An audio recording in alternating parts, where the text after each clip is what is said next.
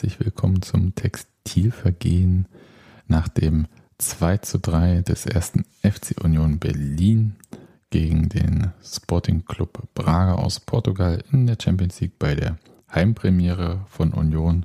Heimpremiere, ihr habt die Anführungszeichen gehört, von Union in der Champions League. Und ich begrüße in Berlin Nadine, hallo. Halli, hallo. Und in Frankfurt Daniel, hallo. Hallo Sebastian. Und ich bin wie immer hier in der kleinen Schorfheide in der Uckermark. Und wir sprechen ein bisschen über das Spiel. Und Daniel wird uns dann erklären, warum es äh, nichts zu sehen gibt und keinen Grund zur Beunruhigung und Worte mit K nicht benutzt werden sollen, wenn sie sich auf Riese reimen, richtig? Da bin ich teilweise nur so teilweise sicher, aber ich habe da zumindest Dinge gesehen, die funktioniert haben, aber auch welche, die nicht so gut funktioniert haben, weswegen es ein bestimmtes Ergebnis gab, was wir, glaube ich, gerade noch gar nicht gesagt haben. 2 zu 3 Niederlage gegen Sporting Club Braga, richtig? Aber vorher lasst uns doch ein bisschen über dieses ungewöhnliche Heimspiel sprechen im Berliner Olympiastadion. Und da war ja sehr viel für uns neu. Nadine, für dich wahrscheinlich vor allem erstmal die Länge der Fahrt zum Stadion. Eine Stunde lang in der S-Bahn sitzen. Ein Traum. Aber fuhr die S-Bahn durch? Ich steige bei mir ein, tatsächlich, suche mir einen Sitzplatz und steige dann aus der vollen Bahn wieder aus. Fantastisch, so ähnlich habe ich es auch gemacht, mit, aber mit der U-Bahn, in dem Fall hm. mit der U2. Ist auf jeden und Fall ein gutes, gutes System, weil äh, man hat einfach seinen Sitzplatz und wenn man sich auf dem Rückweg auch nicht ganz so doof anstellt, sage ich mal, bei der S-Bahn, dann kriegt man ja auch da wieder einen Sitzplatz und dann geht das schon relativ entspannt.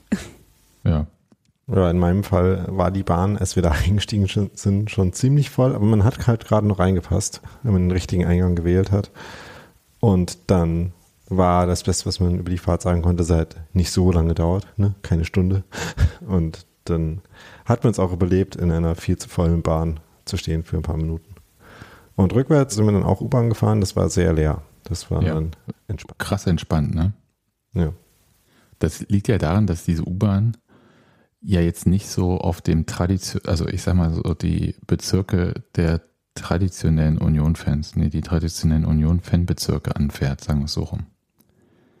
Sie fährt ja erstmal ganz schön Kurven, bis sie irgendwann erstmal den Potsdamer Platz erreicht, da wohnt ja sowieso kein Mensch. Und dann geht so langsam durch Mitte. Ich sag mal, hält sich jetzt auch so die Union-Fraktion aktuellen Grenzen, würde ich sagen und dann schiebt sich durch den Prenzlauer Berg Richtung Pankow. Fantastisch. Also das ist so wirklich, ich kon konnte schon verstehen, warum alle die S-Bahn genommen haben, weil wenn ich nach meinetwegen Lichtenberg fahren muss oder so, fahre ich dann nicht erst eine Stunde, bis ich erst mal am Alex bin, um dann wieder umzusteigen. Ja. Also insofern. Während hingegen, ja. wenn man so am Potsdamer Platz dann eh noch in der S-Bahn einsteigen wollte, dann geht das einigermaßen. Aber das ist ja jetzt quasi Zeitsprung gewesen zu nach dem Spiel. Äh, ja, man ne, kam da, man kam jedenfalls aus dem, man kam aus dem Westend wieder weg. Das war an der Stelle die gute Nachricht zu dem Zeitpunkt. Die schlechte genau. Nachricht war, dass bei mir natürlich China-Satzverkehr war und ich gar nicht komplett bis durchfahren konnte und durch Halberg-Klinik nachts gelaufen bin. Fantastisch. Ja. Ich stelle mal die bescheidene Frage. Wann seid ihr am Olympiastadion angekommen, so dass ihr quasi reingehen, hättet reingehen können? Also wir kamen um 16 Uhr, glaube ich, schon mit der S-Bahn an. Ungeplant hatten wir eine Bahn früher genommen. Aber ich musste noch auf meine kleine Schwester warten und die noch einsammeln. Und dann waren wir um 16.40 Uhr am Stadiontor. So ungefähr um die Zeit war das bei uns auch, äh, wenn ich mich gerade richtig erinnere. Und ich weiß nicht, ob wir dachten, dass wir dann schon nach dem ersten Schwung Leute da sind. Jedenfalls war es da am Eingang extrem leer und man konnte quasi einfach reingehen. Ja, wir waren nämlich auch 16.40 Uhr da. Ich habe nämlich gerade die Fotos geguckt und die Uhrzeit dort. Und dann haben wir quasi gemeinsam die gleiche Strategie verfolgt, die wir, glaube ich, schon in einer der letzten Sendungen mal erwähnt hatten, als es um Stichwort Plätze ging. Frühes Erscheinen oder rechtzeitig Erscheinen sichert beste Plätze. Ja. Und Union hatte ja das Stadion ab 16.15 Uhr geöffnet.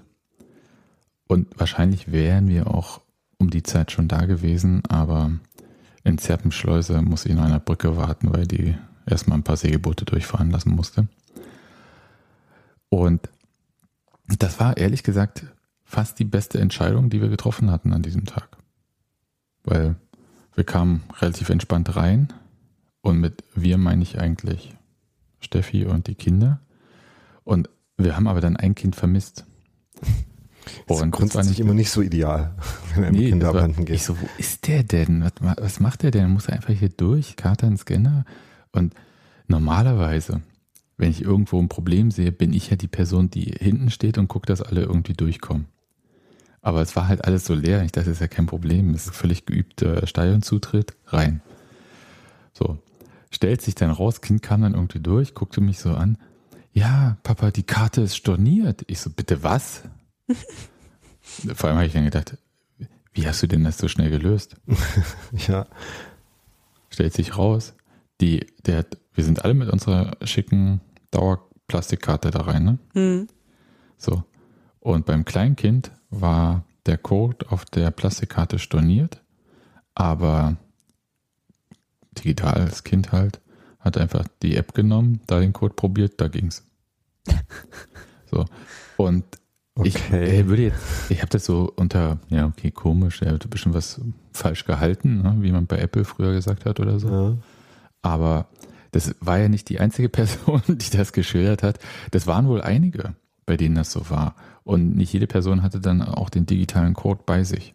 Den, also die digitale Karte in, in der App oder so. Ist es dann so, dass der Datenbankfehler sich vielleicht nicht nur auf Namen, die da drauf standen, bezogen hat oder wie? Das ist jetzt Spekulation, da habe ich keine Ahnung, weil ja. bisher habe ich, also, also bei meinem Kind stand auch der richtige Name drauf und so alles. Aber irgendwas scheint ja schiefgegangen zu sein. Das ist richtig. Ich habe immer noch die Vermutung, vielleicht hat er trotzdem was falsch gehalten. Aber wie gesagt, so viele Leute können es halt auch nicht gewesen sein, die dann mal was falsch halten. War komisch. Und es gab ja dann so ein paar Berichte von so Schwierigkeiten und das musste dann über Clearing Point gehen und so weiter. Und da kann ich mir vorstellen, wenn man da später ankommt und sowieso länger da steht, um erstmal durch so ein Drehkreuz kommen zu können, dass da der, das Nervositätslevel ein bisschen höher ist. Ja. Ich glaube, das ist einfach eine Hausaufgabe für Union, da zu checken, was da ist. Vielleicht gehöre ich dann zu den Leuten, die noch eine Mail ans Zeughaus schreiben, aber andererseits denke ich halt, die haben so viele Mails jetzt im Moment bekommen, die brauchen meine jetzt vielleicht nicht noch extra. Ja, aber es ist ja auch eine seltsame Variante, dass irgendein Datensatz ja offenbar stimmt, ne? Nämlich ja, eben. Also ich habe es ich hab's auch nicht verstanden, aber mir war es halt in dem Fall dann, am Ende war es mir egal. Hat ja funktioniert, weil Kind halt schlauerweise das Telefon noch nicht runtergespielt hatte. Das hat es dann erst ja. Beim Warten im Stadion gemacht. Das sind halt diese Digital Natives, ne? Die, ja. die kommen dann klar. Genau. Und wir hatten an der zweiten Sache auch Glück, nämlich wir sind zufällig und es war absoluter Zufall, es war nicht von uns so gewollt. Wir hatten Plätze gegen gerade unter Ring und sind vollkommen, als wäre es unsere Absicht gewesen, an dem Eingang rein, für die, der für uns auch quasi theoretisch zuständig war, wo diese Blockbuchstabe von uns auch stand, der auf der Karte ist. Die wir ja alle, glaube ich, nicht ernst genommen haben, weil da ja auch steht, freie Platzwahl. Ja, interessanterweise das auf den Papierkarten, aber auf den, auf den digitalen Karten standen da ja trotzdem Blöcke und sogar Plätze. Ja, das ja. Fand ich aber, auch seltsam. Aber trotzdem stand auf den, also auf den Plastikkarten standen Blöcke und Plätze, ne? Und nee, also in meinem Fall stand, kann ich also ich habe meine Plastikkarte nicht dabei gehabt, sondern nur meine digitale Karte, aber da stand jedenfalls eine, ein genauer Platz da drauf. Und andere Leute sagten auf den Plastikkarten nicht, aber wie gesagt, das habe ich jetzt selber nie nachgeschaut. Weil ich nee, meine, nee, da steht es schon drauf, habe ich nämlich dann auch drauf geschaut, weil nämlich auch die Ordner da drauf geschaut haben. Weil nämlich zu unserer aller Überraschung hieß es zwar freie Platzwahl, aber es hieß nicht freie Eingangswahl. Das heißt, man kam dann nur, am Anfang jedenfalls, dort rein, wo der Buchstabe ist. Bei mir war das Block O3, oder, ja, O3 und Nordunterring, freie Platzwahl. Und dann steht noch Reihe und Platz da auf dieser Plastikkarte. Und das hat die echt interessiert. Und das haben wir zufällig richtig gemacht, deswegen waren wir einfach sofort so drin. Im Oberring oder im Oberrang besser gesagt, ist auch, dass die bei den Zugängen auf die Karten gucken mit den Blöcken. Und dann ist es original wie in Madrid. Du gehst rein in den Block und du kannst eigentlich auch wieder durchlaufen. Also machen da wieder einen Riesentara irgendwie, obwohl man es irgendwie auch anders, also obwohl es in dem Sinne egal ist, in welchem Block man jetzt reingeht. Also du meinst jetzt, dass die Blöcke innen drin nicht unterteilt sind und Genau. man da dann rumlaufen kann, ja. Genau, wenn du halt im Block drinne bist, kannst du halt eigentlich wieder zu einem anderen Eingang rüberlaufen, in dem Sinne. Das Ja. haben ja dann auch alle gemacht. Ja. Scheint so, ja. Und das, also drin war tatsächlich ja freie Platzwahl. Also da hat, ich habe da jetzt keinen getroffen, der irgendwie, jedenfalls dort nicht, auf seinem Platz da bestanden hätte, der irgendwo draufsteht. Zumal, wie gesagt, auf den Karten ja freie Platzwahl stand. Insofern, egal. Wir hatten auch so ein bisschen halb zufällig, weil schon Leute dort standen, nicht den Weg zur Mittellinie gesucht, sondern standen so zwischen Eckfahne und Elfmeterpunkt, wenn man von der Gegengerade guckt, auf der linken Seite, also mehr Richtung Ostkurve, hin. Und ich hätte dann gefragt, ja, wollen wir nicht ein bisschen mehr in die Mitte? Und dann hieß, nee, erinnerst du dich noch an die Confi League?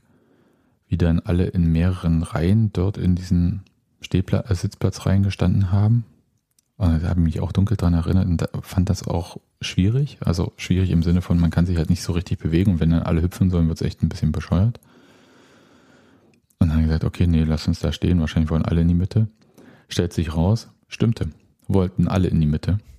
Und bei uns war es eigentlich, es war gut gefüllt, aber es war okay.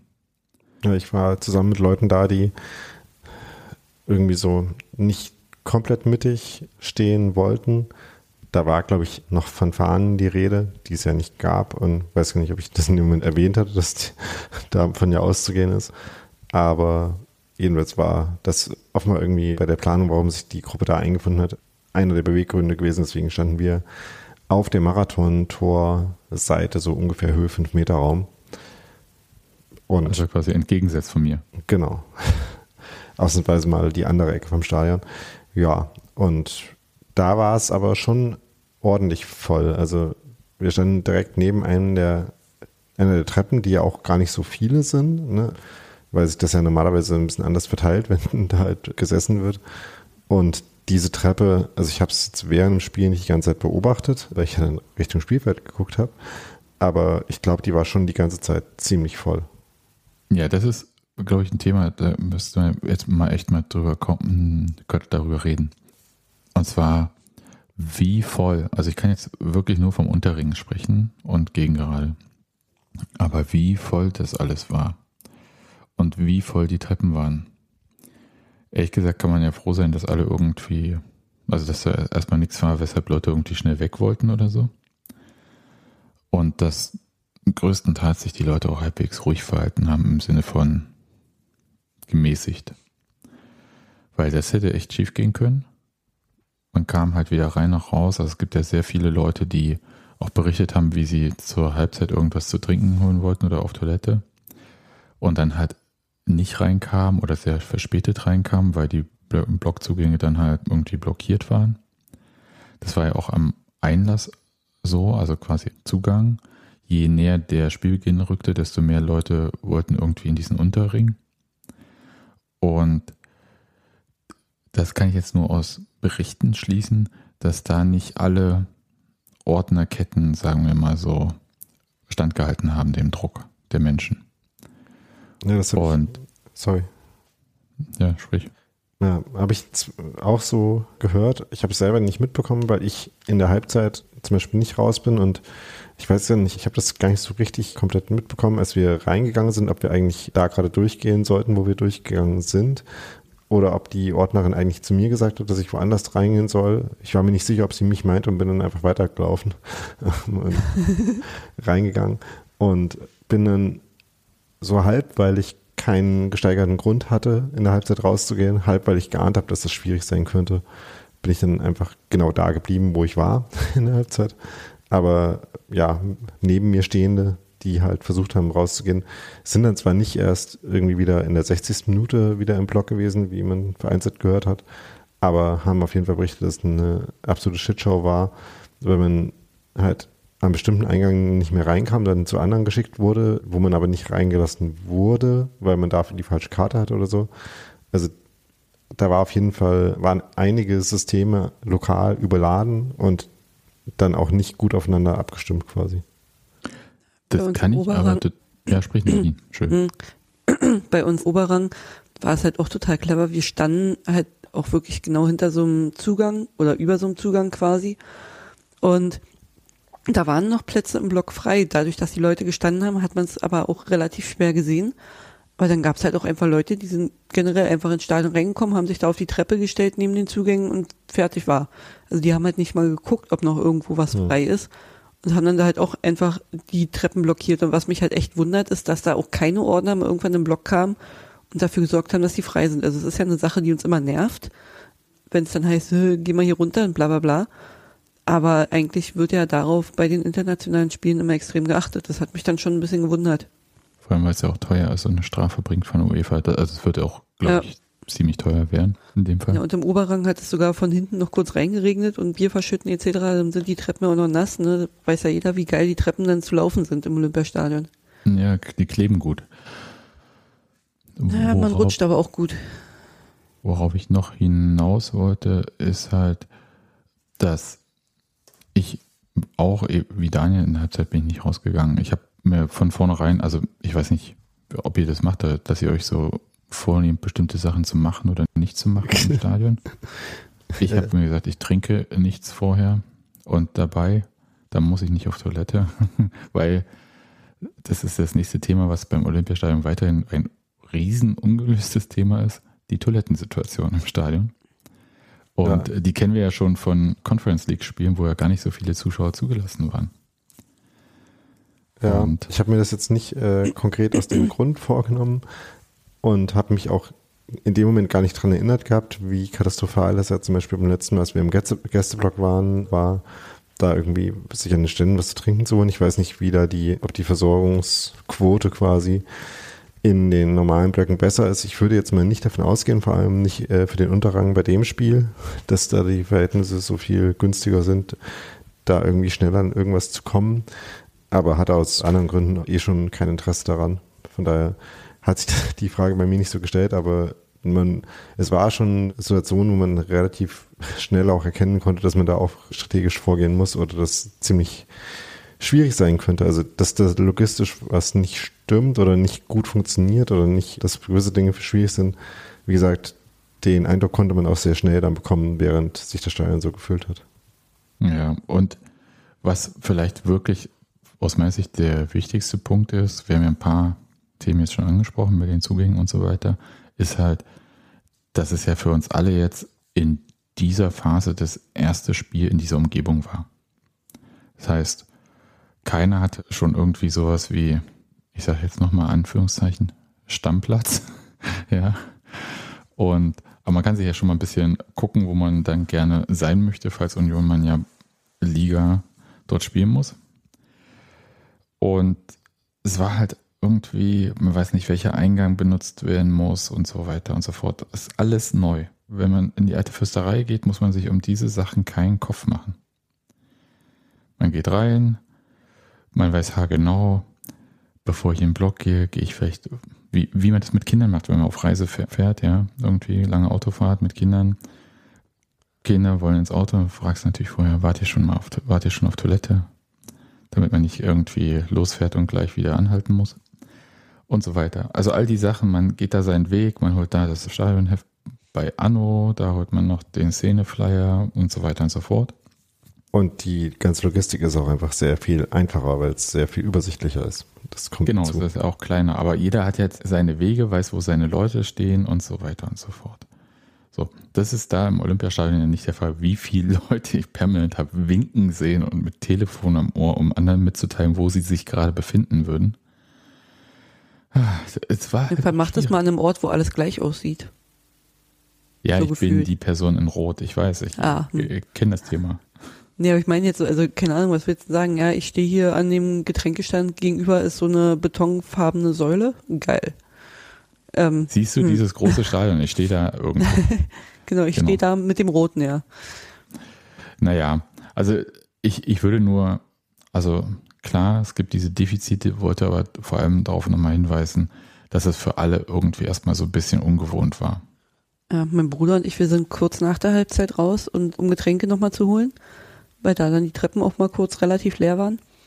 Und dann sind wir auf der Etage vom Oberrang erstmal an den Getränkestand und da stand dann auch an dritter Stelle, glaube ich, stand einer, den ich kenne.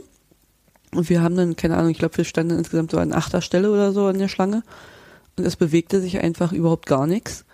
Dann haben wir so runtergeguckt und haben den Bierstand gesehen, der relativ leer war. Und dann haben wir gesagt, gut, okay, Treppen runter, Treppen wieder hoch, was soll's. Sind da runter. Hat dann auch einen Moment gedauert, wo dann auch kurz die lustige Anfrage von ein paar Unionern kam, habt ihr jetzt mal wieder Bier da oder ist das immer noch leer? Mhm. Ähm, also auch da irgendwie wieder Versorgungsprobleme gewesen anscheinend. Und nachdem wir dann wieder hochgegangen sind und wir halt, wie gesagt, unten auch bestimmt drei, vier Minuten nochmal angestanden hatten, kam dann diese besagte Person, die an dritter Stelle stand, gerade mal oben von dem Getränkestand wieder zurück. Also Schnelligkeit ist halt da auch wieder so eine Sache, weil die auch einfach nicht vorzapfen. Ne, bei uns in der alten Försterei, die haben immer Bierbecher dazustehen, die haben meistens schon ein, zwei Cola dazustehen. Da geht es ratzfatz, wenn man dran ist. Und da zapfen die ja jedes Bier frisch. Ich habe ja, das jetzt natürlich hören sagen, mal mitbekommen, dass der Pro-Kopf-Verbrauch von Getränken, der ist ja so gibt es ja so Standardgrößen, was so pro Kopf verkauft wird ungefähr, damit man Und halt eine Unionerin ist 1,3 Normalköpfe oder wie? Nee, so mehr, deutlich mehr. also ich, ich habe jetzt nicht die genaue Zahl im Kopf, aber ich glaube, da ging man von pro Person von 1,5 Getränken aus. Und nach den Erfahrungen aus der Conference League hat man das relativ schnell sehr deutlich aufgestockt. Und mit deutlich meine ich, glaube, es war irgendwas mit drei oder vier Getränken. Und also ihr erinnert euch noch, ne? Erstes Conference League Spiel und das Bier mhm. war zur Halbzeit alle. Ja. Und die, und die mussten da irgendwo irgendwelche Vorräte aus dem Olympiastadion anzapfen, die überhaupt nicht freigegeben waren für diese. Nee, egal. Also das, das passiert Konnte halt. keiner anders Unioner Bier trinken. Ja. Aber oder halt Wasser oder Cola oder ja, ja wird schon Bier gewesen sein. So viel wie leer war, ja. wurde. Gut. Aber ja, das ist halt, ich, ich hatte auf diese ganzen Sachen im Olympiastadion einfach keinen Bock und ich habe bloß, und da könnt ihr jetzt drüber lachen oder nicht, ich hatte auch einfach keinen Bock, die, diesem Stadion irgendwelches Geld in den Rachen zu schmeißen. Ach, das Gefühl kenne ich ja sehr gut von diversen Steinen, bei denen man da nicht so viel Lust drauf hat. Ist jetzt nicht so, dass ich das, dass ich das so stark gefühlt hätte, aber es kommt mir auch nicht komisch vor. Ja, ich musste halt vor, gesundheitsbedingt natürlich trinken. Sonst wäre das bei mir nicht lange gut gegangen. Und gestern. Nadine meint jetzt wirklich Wasser? Ja, naja, Tee. Also warmes Wasser mit Geschmack. Ein bisschen Geschmack wahrscheinlich. Mit einem Beutel so drin natürlich. Wurde mal ein Beutel durchgeschwenkt irgendwie. Ja, aber ja, Hauptsache was warmet. Der Rest ist ja erstmal relativ egal. Habt ihr eine Vorstellung, wie man das irgendwie, dieses Thema überfüllter Unterrang lösen kann? Schwierig. Nee, kann ne? man nicht. Weil es gibt ja Mittel und Wege, wie du Leute in den Block bekommst, die für andere Blöcke Karten haben. Und damit nee, es gibt ja auch technische Mittel, das zu verhindern. Also das ist jetzt nicht so super. Also Aber die vereinfachen den Einlass auch nicht unbedingt. Nee. Du kannst einen Haufen Ordner reinstellen und dann halt sagen, wirklich pro Sitz eine Person und dann die Treppen halt wirklich frei halten und wenn die Blöcke voll sind, die Leute halt gezielt in andere Blöcke rüberschicken, aber damit machst du dir ja auch keine Freunde. Und vor allem, wenn dann einer rausgeht, wie willst du kontrollieren, dass er wieder reingeht? Also nehmen wir mal an, du gehst mit deiner Familie hin, Sohnemann geht auf Klo und kommt nicht wieder im Block rein, weil der Block ja voll ist und die ja nicht kontrollieren können, ob er rein darf oder nicht. Oder du machst halt wie im Club irgendwelche Stempel, aber es ist ja dann. Naja, ich, ich hätte es jetzt digitaler gesehen, ehrlich gesagt. Also ich hätte so quasi so einchecken, auschecken. Entschuldigung, ich bin halt ein bisschen älter. ähm, also das, also Daniel hat recht, also alles, was man da macht, macht halt, dass der Zugang ewig lange dauern wird. Ja. Das ist richtig. Aber das war jetzt ja auch ein Problem und am Ende wurden die quasi überrannt, hätte ich beinahe gesagt. Also es hat ja nichts verhindert. In dem Fall. So, und jetzt ist die Frage, ob das jetzt eine einmalige Situation war und sich das normalisieren wird, weil die Leute gemerkt haben, hey, war vielleicht jetzt nicht so cool, da jetzt hier so mit anderen Karten in den Unterring zu gehen. Plus, ich meine, es ist halt auch immer noch eine normal angemeldete Veranstaltung, die irgendwie Sicherheitskriterien und Auflagen zu erfüllen hat, die offensichtlich da nicht passieren oder die nicht durchgesetzt werden konnten, dann könnte man halt auch sagen, muss man halt irgendwas machen. Und mir fällt ehrlich gesagt außer diesem Einchecken, Auschecken digital überhaupt nichts ein, wie man das halbwegs unter Kontrolle kriegen kann. Ja, ich würde sagen, diesen sozialen Moderierungseffekt würde ich schon erwarten, dass der zu einem gewissen Punkt eintreten wird. Aber wie stark der dann ist, lässt sich halt jetzt so aus der, der Wohnzimmerperspektive eh schwer sagen. Aber ich, mir würde es auch generell schwer fallen, zu sagen, wie groß der sein könnte, weil das, dafür gibt es ja auch keine Präzedenz jetzt. Ne? Ähm, nee. Deswegen ist es da auch schwierig, quasi vorherzusagen, was die angemessenste Reaktion ist. Ja, man bräuchte erstmal so einen Nullpunkt. Also so ein ja. absolut uninteressantes Spiel im Olympiastadion. Wie wäre es denn mal gegen Hoffenheim oder Wolfsburg? Wie wäre es denn mal mit einem Spiel von Hertha, ja? nee, nee, das geht ja nicht, weil die ja ihren Stehplatzbereich in Auskurve haben. Ja. Ja, klar. Ja, ich wollte jetzt spaßenshalber so ein Spiel gegen Madrid sagen, aber das ist ja auch schon das Letzte, für das man dann noch äh, Schlüsse ziehen muss. Erstmal, ne, dass sich die ganzen Fragen langfristig nochmal wieder stellen, ist ja dann noch eine andere Geschichte. Ja, das, ja, die werden sich auf jeden Fall stellen. Also wir müssen ja nicht um den heißen Brei reden. Also wenn dieses Stadion an der alten Fürsterei umgebaut, neu ja, gebaut Du hast es ja schon gesagt, deswegen habe ich es jetzt nicht mehr wiederholt. Ja, deswegen, also für ein Jahr wird Union irgendwie im Olympiastadion spielen müssen. Es sei denn, irgendwer hat Bock, ein Jahr in Wolfsburg zu spielen oder in Leipzig. Weil es da garantiert besser wäre, ne? Ja, eben, deswegen sage ich ja, also das ist ja wirklich, also außer dass der Weg weiter ist, fällt mir da echt nicht viel ein. Ja, nee, also ich glaube, das ist tatsächlich eins der Probleme, für die ich gerade keinen kompletten Lösungsvorschlag habe. Außer vielleicht ja. doch in der alten Österreich spielen und die Karten alle, alle nochmal stornieren. Ja, fantastisch, Daniel. Du weißt, wie man alles anzündet? Ja, das Thema hat mir ja gleich schon. Genau. Apropos anzünden. Wie man ein Stadion überhaupt nicht anzündet, weiß die UEFA. Die kurze, kurzer Einschub, wie man ein Stadion auch nicht anzündet, wissen wir offenbar auch, weil in die Richtung ist ja nichts passiert. Was nee, zu erwarten war in, auf mehr, in, aus mehreren Gründen, aber trotzdem nur. Ja, aber der, im Gegensatz zur UEFA könnten wir aber, weil wir können. genau. Ja. Worauf ich aber hinaus wollte, war ja nicht vorher im eigentlichen Sinne, sondern dass wir ja so eine Stadionliturgie haben, die natürlich genau sagt, wann was irgendwie läuft, damit sich halt zum Anpfiff alles so kulminiert. Und das fühlte sich super falsch an. Ich glaube, Sporty lief eine halbe Stunde vor Anpfiff. Ja, ich bin komplett durcheinander gekommen, weil Sporty um 18.25 Uhr lief und dann dachte ich mir schon, ist aber schon nervig, dass jetzt noch so eine lange Pause ist, bis es richtig losgeht. Und dann habe ich gecheckt, dass es ja wirklich um 18.45 Uhr losgeht und nicht um 18.30 Uhr. Also, dass die lange Pause nicht zwei Minuten, sondern halt 20 Minuten ist. Das war sehr, sehr komisch. Nee, Sporti war früher noch. Ne? Äh, äh, ich meine jetzt die Hymne, genau. Ja, ja die genau. Hymne, genau. Und die musste halt 18.25 vorbei sein. Oder auch relativ unsanft hinten raus abgewürgt, hatte ich das Gefühl. Und damit man diese 20 Minuten einhält. Ich wusste von denen vorher nichts, weil ich mich halt mit diesen ganzen Champions League Sachen nicht befasst hatte und im Gegensatz zu euch beiden nicht in Madrid war. da habe ich ja besonders viel über die 20 Minuten vor Anpfiff gelernt. Dankeschön. ja, ich ja hast du auch nicht viel verpasst. Ja, das kann ich mir vorstellen. Gab es auch kein Sporty. nee, tatsächlich nicht. Muss man, muss man auch mal so ganz klar sagen, kritisieren. Aber bestimmt dasselbe komische Hala Madrid-Lied, was sie nach dem Apfel spielen. Ja, aber ein schöner. Ah, okay. In einer schöneren Version.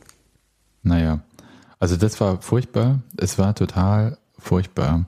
Ich fand auch, ich meine, ja, ja, Leute ziehen Anzüge an, aber Christian Arbeit im Anzug an der Außenlinie wieder zu sehen, die, der durfte ja wieder nicht das Spielfeld betreten als Stadionsprecher. Und ich habe aus meiner Perspektive sah es so aus, als ob er mit der großen Zehe fast bis an die Außenlinie gegangen ist. Und hat dann die Spieler angesagt und so weiter und so fort. Aber es, es, wir haben ja alle auf die Uhr geguckt. Daniel hat es ja gesagt, es war nichts. Und danach war einfach erstmal so Stille. Und dann lief irgendwie Werbung. Und die einzige Frage, die ich mir gestellt habe, es gibt eine Person, die noch öfter in Werbespots auftaucht von verschiedenen Unternehmen als Jürgen Klopp. Und das scheint wohl Lionel Messi zu sein. Halt der größte aller Zeiten. Nee, der größte Verdiener aller Zeiten. Ja, Mit den größten Taschen. eben. Aber da das ja alles ordnungsgemäß versteuert wird, ist, kommt das ja auch der Allgemeinheit zugute. Natürlich. Auf den Cayman-Inseln. Aber Ja. Also jedenfalls hat, darüber hat man dann Dinge erfahren, aber sonst, also es war wirklich so ein bisschen so eine Verunsicherung, beziehungsweise so ein, eine Planlosigkeit, ne? ja, was Äh, denn nur? Ja. Also offenbar soll es ja nicht mit unseren Sachen weitergehen, ne? Aber, Aber mit anderen Sachen ging es auch nicht weiter. und dann, da ist vielleicht auch noch ein Punkt, äh, auf den wir dann bei der Stimmung an sich während dem Spiel noch zu sprechen kommen. Aber auch so das spontane Füllen von Leere ist ja auch was, was sich ein bisschen zäher gestaltet hat, zumindest als das zu Hause tun würde. Einerseits, weil sich Dinge einfach schlechter verbreiten, weil es weitläufiger ist und weil halt alle nicht so comfortable, wie sagt man, ne, sich nicht so zu Hause fühlen, logischerweise, weil man halt nicht zu Hause ist. Das hat man unter anderem in solchen Momenten, wo halt irgendwie, ne, wo es halt keine Liturgie gibt, weil die, diese Leerstelle ist da nicht vorgesehen drin. Ne, da hat man sowas dann gemerkt. Aber ein bisschen Spaß hatten wir ja doch, weil Wummer hat feine Sahne kurz vor Anpfiff gespielt. Und zwar alles auf Rausch. Was ja ging, weil diese UEFA-Regularien ja nur vorsehen, dass man 20 Minuten vor Anpfiff keine Lieder mehr spielen darf, die irgendwie einen Verein bevorteilen. Als ob das Wa- was? irgendwie an einem neutralen Platz wäre. Das soll, das soll die Idee dahinter sein? Ja, Ja, klar, man kennt es das doch. ist die Da läuft Regel. dieses Was die eine ist, Lied, weiß ich nicht. da läuft dieses eine Lied und dann hat die Mannschaft einfach einen Vorteil. Ist, Oh. das ist wirklich ein Skandal, wenn man sowas macht. Ich habe mich ja wirklich gefragt gehabt, woran Was das liegt Scheiß. und was die, was die damit vorhaben. Dass Ja, das dass es ihr die Idee dahinter ist. Exklusivbereich ist, damit die Werbung besser wird. Ja, genau, das, das ist halt die offensichtliche Antwort. Aber das würde ja noch nicht die, also so viel Werbung kam ja dann quasi auch nicht. Ne? Also das hat für mich noch nicht dieses komplette Kaputtmachen der ganzen Geschichte erklärt. Und vor allem dieselbe Werbung kam ja auch mehrmals. Ne? Also einmal hätte ja vielleicht auch gereicht. Aber also das, da so eine Idee noch dahinter steckt, das schockiert mich selbst für UEFA-Verhältnisse. ich Aber dann sagen. kennen wir doch den Auftrag, den wir haben.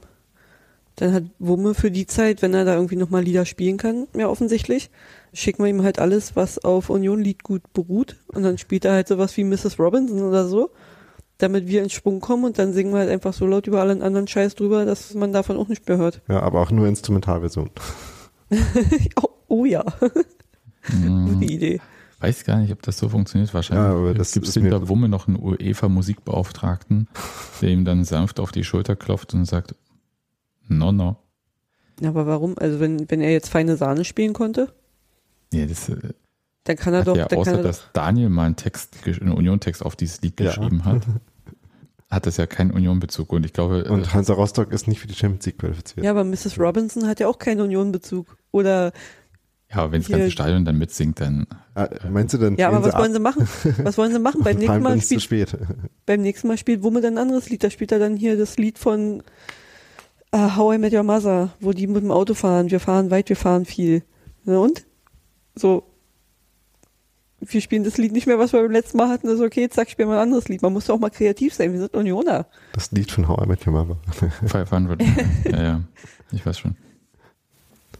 Ja, das wäre ein Verbesserungsvorschlag, aber ich weiß nicht, das war ja auch nur so ein Lied, das dann gespielt wurde. Also ich weiß nicht, wie viele Slots dann quasi noch frei sind oder so. Ich vermute, da gibt's noch mehr Protokollabsurditäten, die das Ja, alles noch erschweren, da eine organische Fußballatmosphäre bei einem Fußballspiel aufkommen zu lassen. Wo käme man dann hin, wenn ne, da auf einmal Stimmung ausbricht oder so? Ich möchte es jedenfalls, also das ist super frustrierend, Ja. das ganze Thema. Und ich möchte ehrlich gesagt überhaupt nichts über UEFA-Regeln wissen. Leider wurde uns das ja trotzdem nochmal vor Augen geführt, auf eine gewisse Art, weil wir, also leider sage ich halt, weil ich mich nicht damit befassen will, weil die alle aus meiner Sicht absurd wirken. Aber die Szene hat nochmal vorbereitet, was für Regularien es für Stadien gibt, weil das ja auch ein Grund, weshalb die alte Fürsterei immer weniger in Frage kam, weil ja der Effekt gewesen wäre, dass man wahrscheinlich die Kapazitäten im Stadion nicht nur so gehabt hätte, wie sie jetzt sind, mit 22.000 Zuschauern, sondern noch viel weniger. Man hätte einfach Kapazitäten noch rückbauen müssen, um die ganzen Anforderungen der UEFA zu erfüllen für die Champions League. Ja, was ja offensichtlich dann schon nochmal andere gewesen wären, als wir sie letztes Jahr bei der Europa League hatten. Weil genau. anders macht das ja keinen Sinn, weil da war es ja relativ nah an den normalen Bedingungen, abgesehen von gewissen Kontingenten. Ne? Genau. Ich fand das aber gut, wie sie es gemacht haben, weil es halt sehr, sehr viel, also dieser ganze Protest waren im Prinzip Worte der UEFA selbst. Ja. Und das fand ich super cool gemacht. Das wurde ja mit einem, Entschuldigung, das wurde ja mit einem Kurvenflyer erklärt nochmal oder ja, erklärt, worum es ging und wie es aussehen könnte, wo ja ein bisschen was dazu stand auch inhaltlich. Und da ging es ja, das fand ich gut, gerade eben nicht nur um uns und unsere konkrete Situation, sondern wurde halt darauf hingewiesen, dass es ja für andere Vereine noch ein viel größeres Problem ist. Zum Beispiel halt Kupio vor zwei Jahren oder halt auch andere jetzt, die Champions League spielen, sicherlich auch. Ich weiß gerade gar nicht, ob noch andere Beispiele genannt wurden, aber also dass man quasi, dass es um den allgemeinen Punkt geht und nicht nur um uns selber. Und dass deswegen auch die Antwort, aber ihr hättet doch theoretisch im eigenen Stadion spielen können, halt den grundsätzlichen Punkt auch nicht adressiert und nicht außer Kraft setzt. Das finde ich gut. Die Antwort übrigens auf, ihr hättet ja im eigenen Stadion spielen können, lautet ja, aber. Und dann kann man ja die Argumente, die einen überzeugen, dort anbringen. Wollen wir dazu eigentlich äh, auch noch was sagen jetzt? Oder ähm, also zu der Frage an sich? Nee, ich glaube nicht. Also meinst du, so, ob man im eigenen Stadion hätte spielen können? Ja, also beziehungsweise wie man sich jetzt, nachdem man die Erfahrung gemacht hat, damit fühlt, dass es halt jetzt so ist, wie es ist. Wie gesagt, also ich fühle mich da irgendwie immer noch nicht in der Lage, dann komplett abschließende Positionen zu formulieren und dann, weil ich eben irgendwie nicht genau weiß, was genau die Auflagen und die quasi Alternativrealität gewesen wäre und wie anders und was nach dem Aber genau gekommen wäre. Ich kann nur sagen, dass es sich halt so, auch wenn es atmosphärisch seine Momente hatte, also für mich fühlt es sich weiter falsch an, da zu spielen. Nicht, dass es halt eine bessere, also ich bin mir nicht sicher, dass es eine bessere Lösung geben würde. Aber auch nachdem man es jetzt erlebt hat, wie das unter diesen Bedingungen ist, ja, also warm werden tue ich damit nicht. Ich glaube, also es geht nicht darum, dass man das mag, ne? Das ja. Äh, würde ich vielleicht, das ist vielleicht auch wirklich der falsche Ansatz, weil ich glaube auch, den Jahn-Sportpark hat keiner gemocht ein Jahr lang. Und am Ende haben die meisten von uns doch eine sehr freudige Erinnerung daran. Und wenn es nur bestimmte Spiele waren, ist ja egal. Aber Paderborn. man kann, genau. Aber man kann ja da auch trotzdem seine Momente haben, auch wenn es nicht im eigenen Stadion ist. Und das heißt nicht, dass man das eigene Stadion aufgibt, sondern dass man einfach ein bisschen manchmal so diese Einsicht in die Notwendigkeit hat. Und ich glaube nicht, dass man dann halt für jeden guten Moment, den man meinetwegen im Olympiastadion vielleicht auch erlebt, erstmal so die Formel vorher herschieben muss, aber die alte Fürsterei ist und so weiter der einzige Fleck. Das wissen wir. Ich glaube, das muss niemand betonen. Das stellt auch wirklich niemand mehr in Frage. Wir sind ja nicht wie vor 20 Jahren, als irgendwie die Berliner Politik Union die ganze Zeit irgendwo anders hin verpflanzen wollte. Also da sind wir nicht mehr. Und wir haben auch keine Vereinsführung, die das will. Deswegen finde ich, dass man das nicht machen muss, sondern man kann halt einfach sagen, okay, wissen wir, ist nicht die alte Fürsterei, ist auch nicht die gleiche Stimmung wie alte Fürsterei. Ich fand, es hatte aber ein paar sehr interessante Momente von der Stimmung her des Olympiastadions. Und mhm. zum Beispiel hat mir extrem gut gefallen, wie so zuzusehen, wie die Leute so reinströmen. Dadurch, dass wir so zeitig da waren, konnte man das erst gut sehen. Und dann die ersten Gesangsversuche und wie dann halt dieses Fußballgott. Christian hat das ziemlich cool gemacht, indem er eine sehr lange Pause da gelassen hat. Wie dieses Fußballgott sich in diesem Stadion erst fortpflanzt. Das ist ja auch diese Fortpflanzen von dem Schall im Olympiastadion ist ja auch grundsätzlich ein Problem. Hm. Seit man permanent das Gefühl hat, in Kanon zu singen. Und zwar vielstimmig. Allein bei dem Die Zeit ist nun gekommen Lied, also am Ende davon gab es irgendwie acht verschiedene Geschwindigkeiten. Ja, ja, auch das, auch das FCU, das ist ja ein FCU.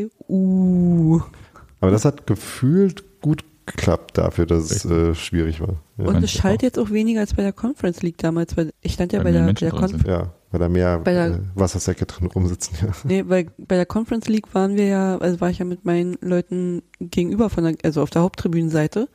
neben dem Gästeblock. Und das U war halt eher so ein Uhu. ja, ich habe auch noch der Euro-Uhu gespielt. Genau, Ja. genau, deswegen hat es ja immer so wunderbar gepasst. Und wir haben uns da immer köstlich amüsiert, weil halt wirklich FC Uhu rüberkam. Und da war es ja auch schon, also da habe ich ja auch schon so die Erfahrung gemacht mit der Stimmung, dass das halt echt schwer ist, weil du siehst das Klatschen und danach kommt halt erst das Wort, was dazugehört oder so. Sehr schwierig.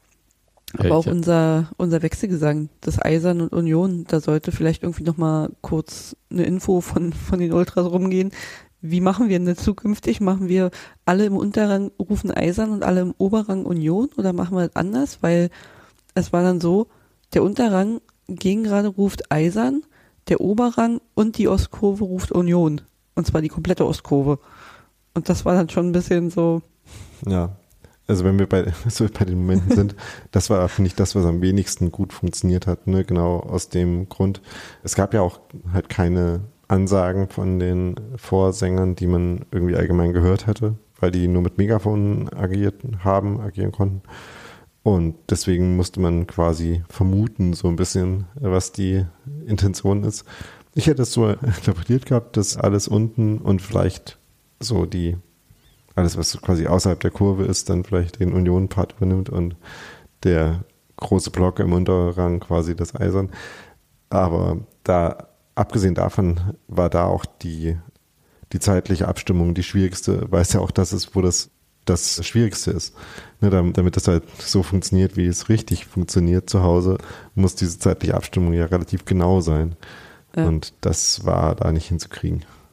im Endeffekt wäre das ja für, fürs Optische die Abstimmung, damit halt irgendwie, oder damit man es halt einfach auch weiß, damit man weiß, was brüllen wir jetzt gerade hier so um uns rum, glaube ich, und zum anderen halt das Optische zwecks Faust dabei hochheben, ne? Ja, singen nach Fäusten.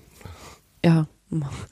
Ja, aber wie gesagt, also da, also das ist halt so, wenn man da kleinkariert sein will, so da vielleicht mal kurz durchgeben, hey, wenn wir einen Wechselgesang machen, wir singen das, die an, oder wir sind die, wir sind der erste Part und die und die sind der zweite Part, dann klingt es vielleicht nochmal geiler. Aber anders als damit dafür auch Flugblätter zu verteilen, gibt es halt nicht so viele Durchsagemöglichkeiten.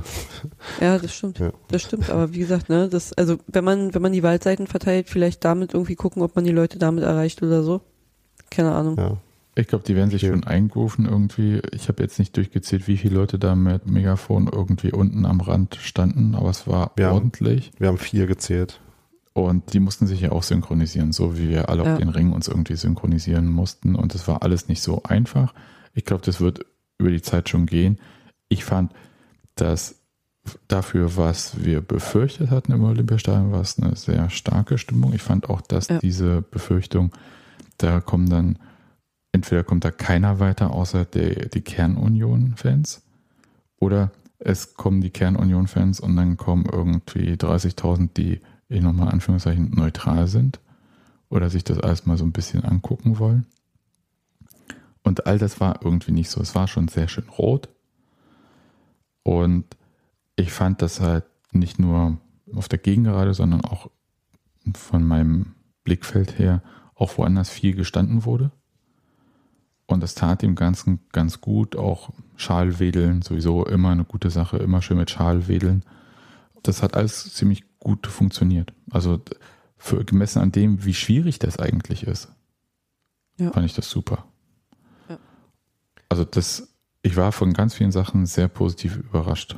Ja, also unter den um, schwierigen Umständen wurde es, glaube ich, schon sehr gut gehandelt. Auch ne, äh, der Einstieg war ja eine lange Phase mit Hey FC Union, dass man quasi die einfachen scheppernden und eingängigen Dinge, ne, dass man damit erstmal angefangen hat, äh, um sich da so einzugrooven an diesem. Erstmal die Evergreens, das ist wie bei Ja. einer Ü30-Party. Ja, Ja. aber ich glaube, was anderes kannst du in dem Stadion auch nicht machen. Da funktioniert halt sowas wie Westerland oder so nicht.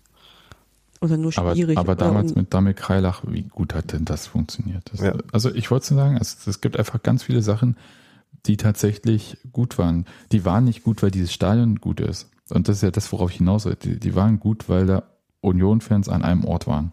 Und der Ort war jetzt erstmal in dem Fall kurzzeitig nicht die alte Fürsterei. Okay, aber viele Union-Fans an einem Ort und haben das für Union zu einem guten Moment gemacht. Das ist doch toll.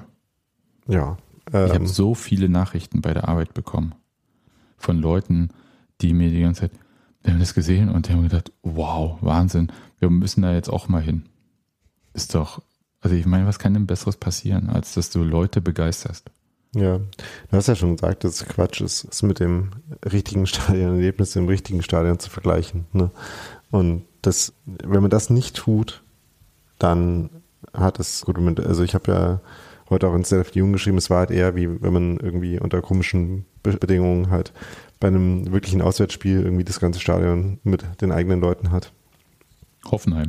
Und dann, ja, und dann da irgendwie äh, mit zurechtkommen muss.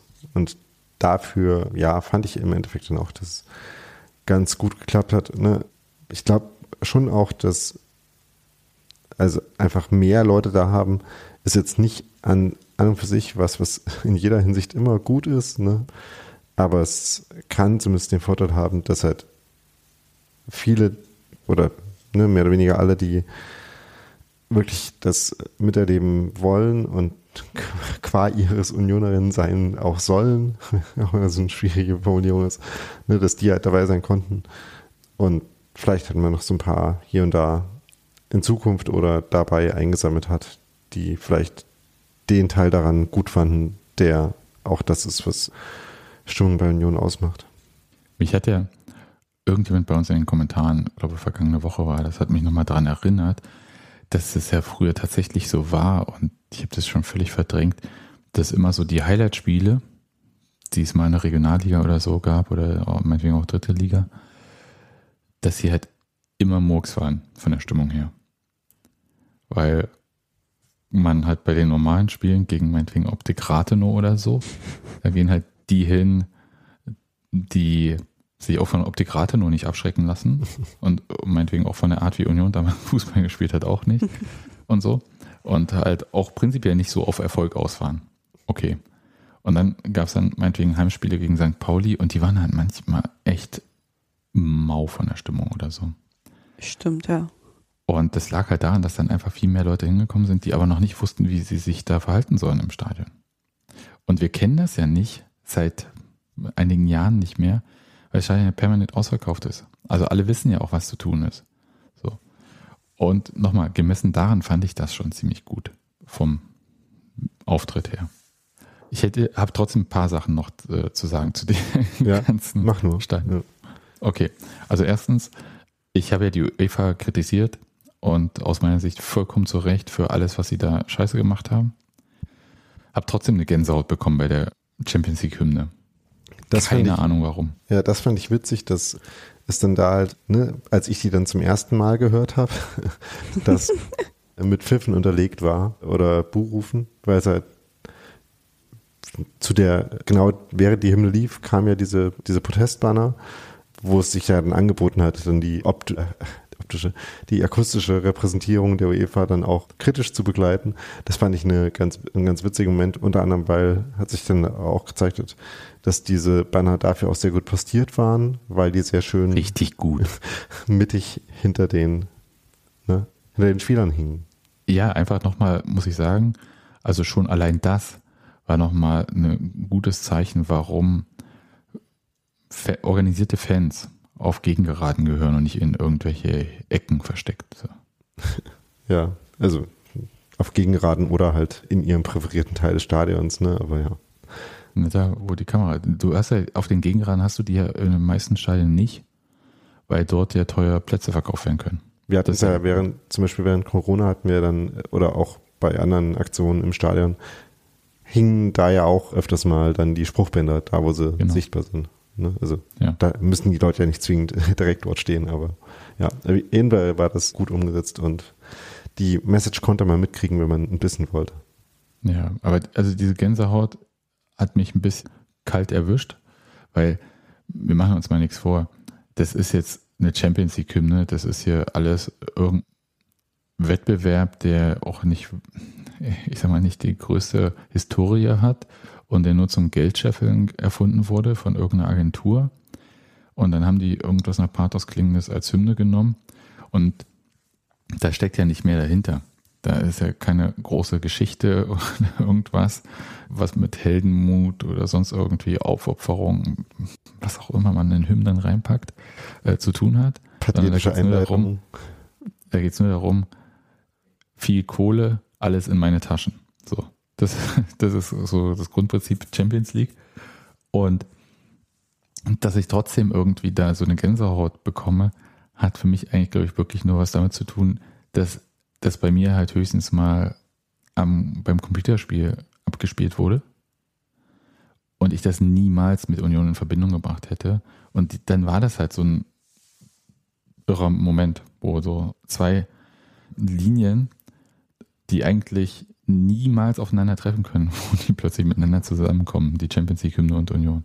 Das war so dieser Moment und deswegen hatte ich das und nicht, weil ich jetzt die UEFA plötzlich cool finden würde. Was mich zu zwei Punkten noch bringt, die ich unbedingt einbringen möchte, die wahrscheinlich auch im Stadion an der Alten Fürsterei genauso hätten passieren können. Also es hat wirklich nichts mit dem Olympiastadion zu tun. Es gab ja danach die Schweigeminute für Günter Mieles. Die hat Christian mit ein paar Worten noch eingeleitet und es alle haben gemerkt, was es ist, außer ein paar wirklich ganz fantastische Leute hinter mir, die einfach die ganze Zeit weiter gelabert haben, irgendwelche ihre Witzchen, wer, wie, wo und bla und so. Und irgendwann Mhm. ist mir echt die Hutschnur geplatzt und haben mich umgedreht und gefragt, ob sie mal die Fresse halten können. Und zwar in den Wort, weil ich habe hab gedacht, die verstehen es ja doch nicht anders. Und dann, was hast du gesagt? Ich soll ja ruhig sein können. Ja, ist ja ein anderer Ton. Ich, ah, ich dachte, Alter, wollt ihr jetzt mit mir hier über. ihr quatscht hier in eine Trauerrede rein. Und die haben dann auch noch weiter gelabert, als es dann mit der Schweigeminute, nee, egal. Also es war, das hat mich richtig, ich fand es übelst respektlos, habe mich damit aber nicht weiter dann befasst, also hatte auch keinen Bock, mich mit denen weiter zu streiten, weil bringt ja in solchen Situationen auch nichts. Und das zweite ist, Äh, ganz kurz, man hat ja, Hm? man hat ja im ganzen Stadion auch, also irgendwie so ein, zwei störende, entweder quatschende oder reinrufende Leute gehört, die dann und dann auch die Rufe, dass die auch die Fresse halten Ja. sollen. Das ist schön, nee, das ist richtig schöne Berliner Art. Hals, Maul. ähm, also, aber ich glaube, das ist tatsächlich auf einer Skala von Vollidiotenanteil, der halt bei knapp 100.000 Leuten auch nie null sein wird. Ne? Ja, das Äh, ist, die, die alten Herren hinter mir, die haben auch die ganze Zeit über durchgequatscht. Nachdem ich, also selbst nachdem ich mich so auch so kurz mal umdrehte und so guckte, wer denn da so hinter mir steht, so ungefähr. Den, den Blick haben sie auch nicht so ganz verstanden. Dachte ich mir dann diesen, meine Güte. Nadine merkt sich diese Gesichter und irgendwann, wenn ihr nicht damit rechnet, dann aber Leute. Naja, vor allem halt diesen, Alter, was ist daran so schwer, jetzt mal drei Minuten die Fresse zu halten? Ja. Äh, da wusste ich ja noch nicht, da wusste ich ja noch nicht, dass sie dann während des Spiels die besseren Fußballer sind und alles auf sehr interessante Art und Weise kommentieren. Um es Ja. mal so nett zu sagen. Und dann noch ein zweiter Punkt, den ich nur mal kurz so anbringen möchte. Und ich hatte den schon bei Testspielen in dieser Som Sommerpause, ich habe gesagt, also in der Vorbereitungszeit angebracht. So diese, ich habe es, glaube ich, damals Malle-Fraktion genannt. Also Leute, die halt permanent mit Bier trinken beschäftigt sind, anstatt zu supporten und so weiter und so fort. Wir wissen ja, ne, mit einem Bier in der Hand klatscht sich auch schlecht. Deswegen wurde die Ulla ja erfunden, damit man sich den Bierbecher umhängen kann. So. Leute, echt.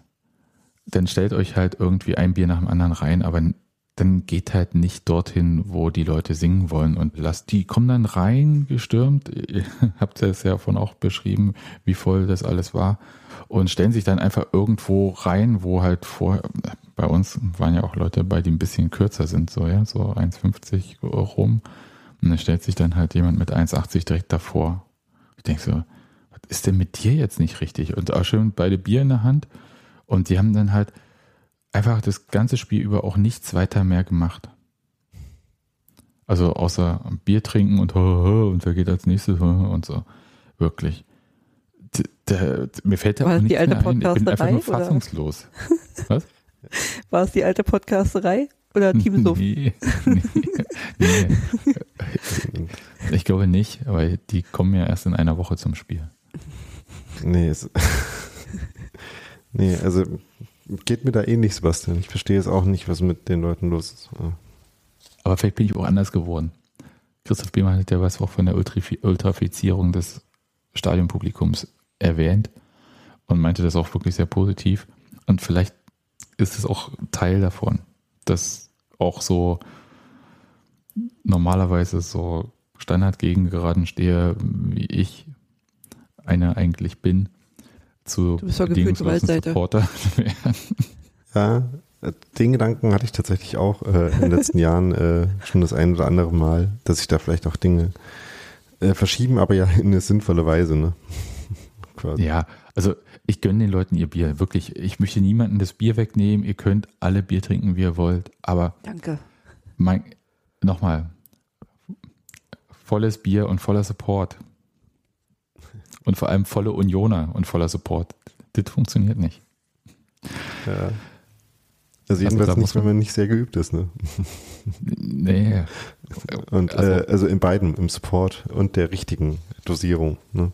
Ja, ja. Also das, das mir, mir sind dann einfach wirklich schon sehr viele Leute auch beim Rausgehen begegnet, die, ich sag mal, die größte Schwierigkeit, die sie hatten, waren die Stufen des Olympiastadions dann am Ende. Ja, aber man muss ja auch mal bedenken, also wenn die zum Beispiel irgendwie in Köpenick und nahe Stadionumgebung wohnen und vielleicht sonst auf dem Weg zum Stadion ein Bier trinken, ja, wenn die jetzt bis zum Olympiastadion fahren. Ja, aber ich, ne, das hat, wie gesagt, das halt hat mit, aus meiner Sicht, glaube ich, mit dem Stadion gar nichts zu tun, sondern ich sehe, wir haben ja einfach den Effekt, dass wir ja eigentlich immer irgendwo an der gleichen Stelle stehen in der alten Fürsterei wir kennen auch alle Leute im Prinzip, ja. Zumindest vom Blickkontakt, die um einen rumstehen, weil alle gehen, auch wenn freier Platz war und Stehplätze ist, alle gehen am Ende zum um gleichen Platz. Platz. Ja. So. Und ich habe einfach das Gefühl, dass da bei mir ringsum ein paar Leute standen, die normalerweise ganz woanders sind. Und das war eventuell der gleiche Schlag von Leuten, die meinten, in der Testspielphase, alte Anzeigetafel ist bestimmt voll kultig dort. Ja und sich da einen nach dem anderen reingibt. Na egal. Ja, hat mich genervt, weil es halt so diesen Moment, es ging ja für Union, und da kommen wir vielleicht auch mal zum Spiel, aber es ging ja um was. Es ging darum, irgendwie zu zeigen, dass wir uns von diesem scheiß Olympiastadion nicht unser Union sein kaputt machen lassen. Und es ging darum, die Mannschaft irgendwie nach vorne zu bringen, damit die wieder in die Erfolgsspur findet und die voll zu supporten dabei gegen einen wirklich starken Gegner, wo ich wirklich, ich weiß nicht, was ich noch sagen soll, aber ich wurde ein bisschen unruhig, immer wenn gesagt wurde, ja, die muss man schlagen. Ja, weiß ich, dass man die schlagen muss, aber ich weiß auch, wie schwer es ist, weil wir haben gegen die vergangenes Jahr ja schon in der Europa League gespielt und es war schwer. Also, ja, vor allem wer, Scheiß müssen wir, also wer nimmt ihr denn, dass wir Leute in der Champions League schlagen müssen? Also Leute, ja. kommt mal wieder alle runter. Also, Genau. ähm, abgesehen davon, dass es inhaltlich auch Schwachsinn ist, ne, weil da halt zufälligerweise auch gute Mannschaften spielen. Ne? Vor allem. Fast ausschließlich. Champions League, echt? Ja. Verrückt, ne? Ja. Aber ja, und abgesehen davon logischerweise Union mit null Ansprüchen oder Erwartungen, was die Ergebnisse angeht, in der fucking Champions League antreten kann. Und ich glaube, das ist auch so eine merkwürdige Entwicklung, weil in dem Moment, wo man sich als Union für so einen Wettbewerb qualifiziert, sagen doch alle erstmal, ja, das ist mega geil, das einmal mitzuerleben und wenn wir jedes Spiel in der Gruppenphase 5-0 verlieren, das ist trotzdem irgendwie cool. Und irgendwie, also es, vielleicht meint man das nicht ganz so, weil jedes Spiel 5-0 verlieren wäre vielleicht schon ein bisschen nervig, ne? aber so ungefähr eigentlich schon. Und davon scheint bei manchen Leuten dann irgendwie, wenn es dann wirklich soweit ist, nicht so alles übrig zu bleiben. Das finde ich immer merkwürdig. Ich, ich glaube, die verwechseln es dann da so ein bisschen mit der Sprache, weil ich sag mal so, im Nachhinein jetzt von den beiden Spielen in der Champions League, denke ich mir halt, wir hätten bei Madrid zum, oder in Madrid zumindest einen Punkt holen können, aber ne, halt hätten holen können. Und gestern wäre es halt auch möglich gewesen, da was Zählbares vernünftig mitzunehmen aber halt nie diese Erwartungshaltung, wir müssen da gewinnen. Also, keine Ahnung, oder gegen die gewinnen, keine Ahnung, ich, ich verstehe es auch nicht. Ja, ja gut, okay, ich verstehe schon, wie es dazu kommt, aber ich sag mal, nur weil die letzten Jahre jetzt so sehr, sehr, sehr gut für uns liefen, muss man ja auch mal ein bisschen bedenken, was wir für ein, für ein Team haben, wie wir spielen und gegen wen wir da spielen. Also, naja, weiß ich ja, nicht, ob, ob von da. Ich, ich würde es halt, also ich habe dann halt immer in solchen Momenten drehe ich innerlich ein bisschen die Augen. Ich mache es nicht, ich habe mich da mittlerweile auch ein bisschen im Griff und nehme das einfach nicht mehr so ernst. Ich kriege das sehr wenig mit, weil ich mich Orten, wo sowas gesagt wird, versuche nicht auszusetzen, aber ja. Gehst nicht mehr zur Arbeit. Auf meiner Arbeit wird nicht so viel über Union gesprochen, von meinen unmittelbaren Kollegen mit noch weniger Themennähe. Also quasi das gefährliche Halbwissen ist dann an der Stelle äh, nicht vorhanden, das zu, vielleicht zu solchen Aussagen führen könnte oder Halbinteresse oder Beteiligung. Ne? Von daher ist das relativ entspannt. Da werden hin und wieder quasi Witze auf Kosten der dieses Fußballs an und für sich oder gemacht oder in so ganz abstrakten Weisen, aber da ist Union den Leuten noch angenehm egal. Ne, so wie das irgendwie jahrelang der Fall war. Und nicht jede Person eine Meinung dazu hatte, was bei Union gerade passiert. Das ist ja, bei mir eigentlich auch immer ganz, ganz gut gewesen. Also ich habe ja meine Arbeit dort, wo ich jetzt arbeite, 2018 begonnen. Wir wissen ja, wer noch 2018 im Sommer seinen Job angetreten hat. Das heißt, die Leute bei mir bei der Arbeit wissen sehr genau, was Union ist, dadurch, dass sie mit mir zu tun hatten und dass auch permanent ich auch bestimmte Sachen auch entschuldigen musste oder halt abwesend war bei Union und so.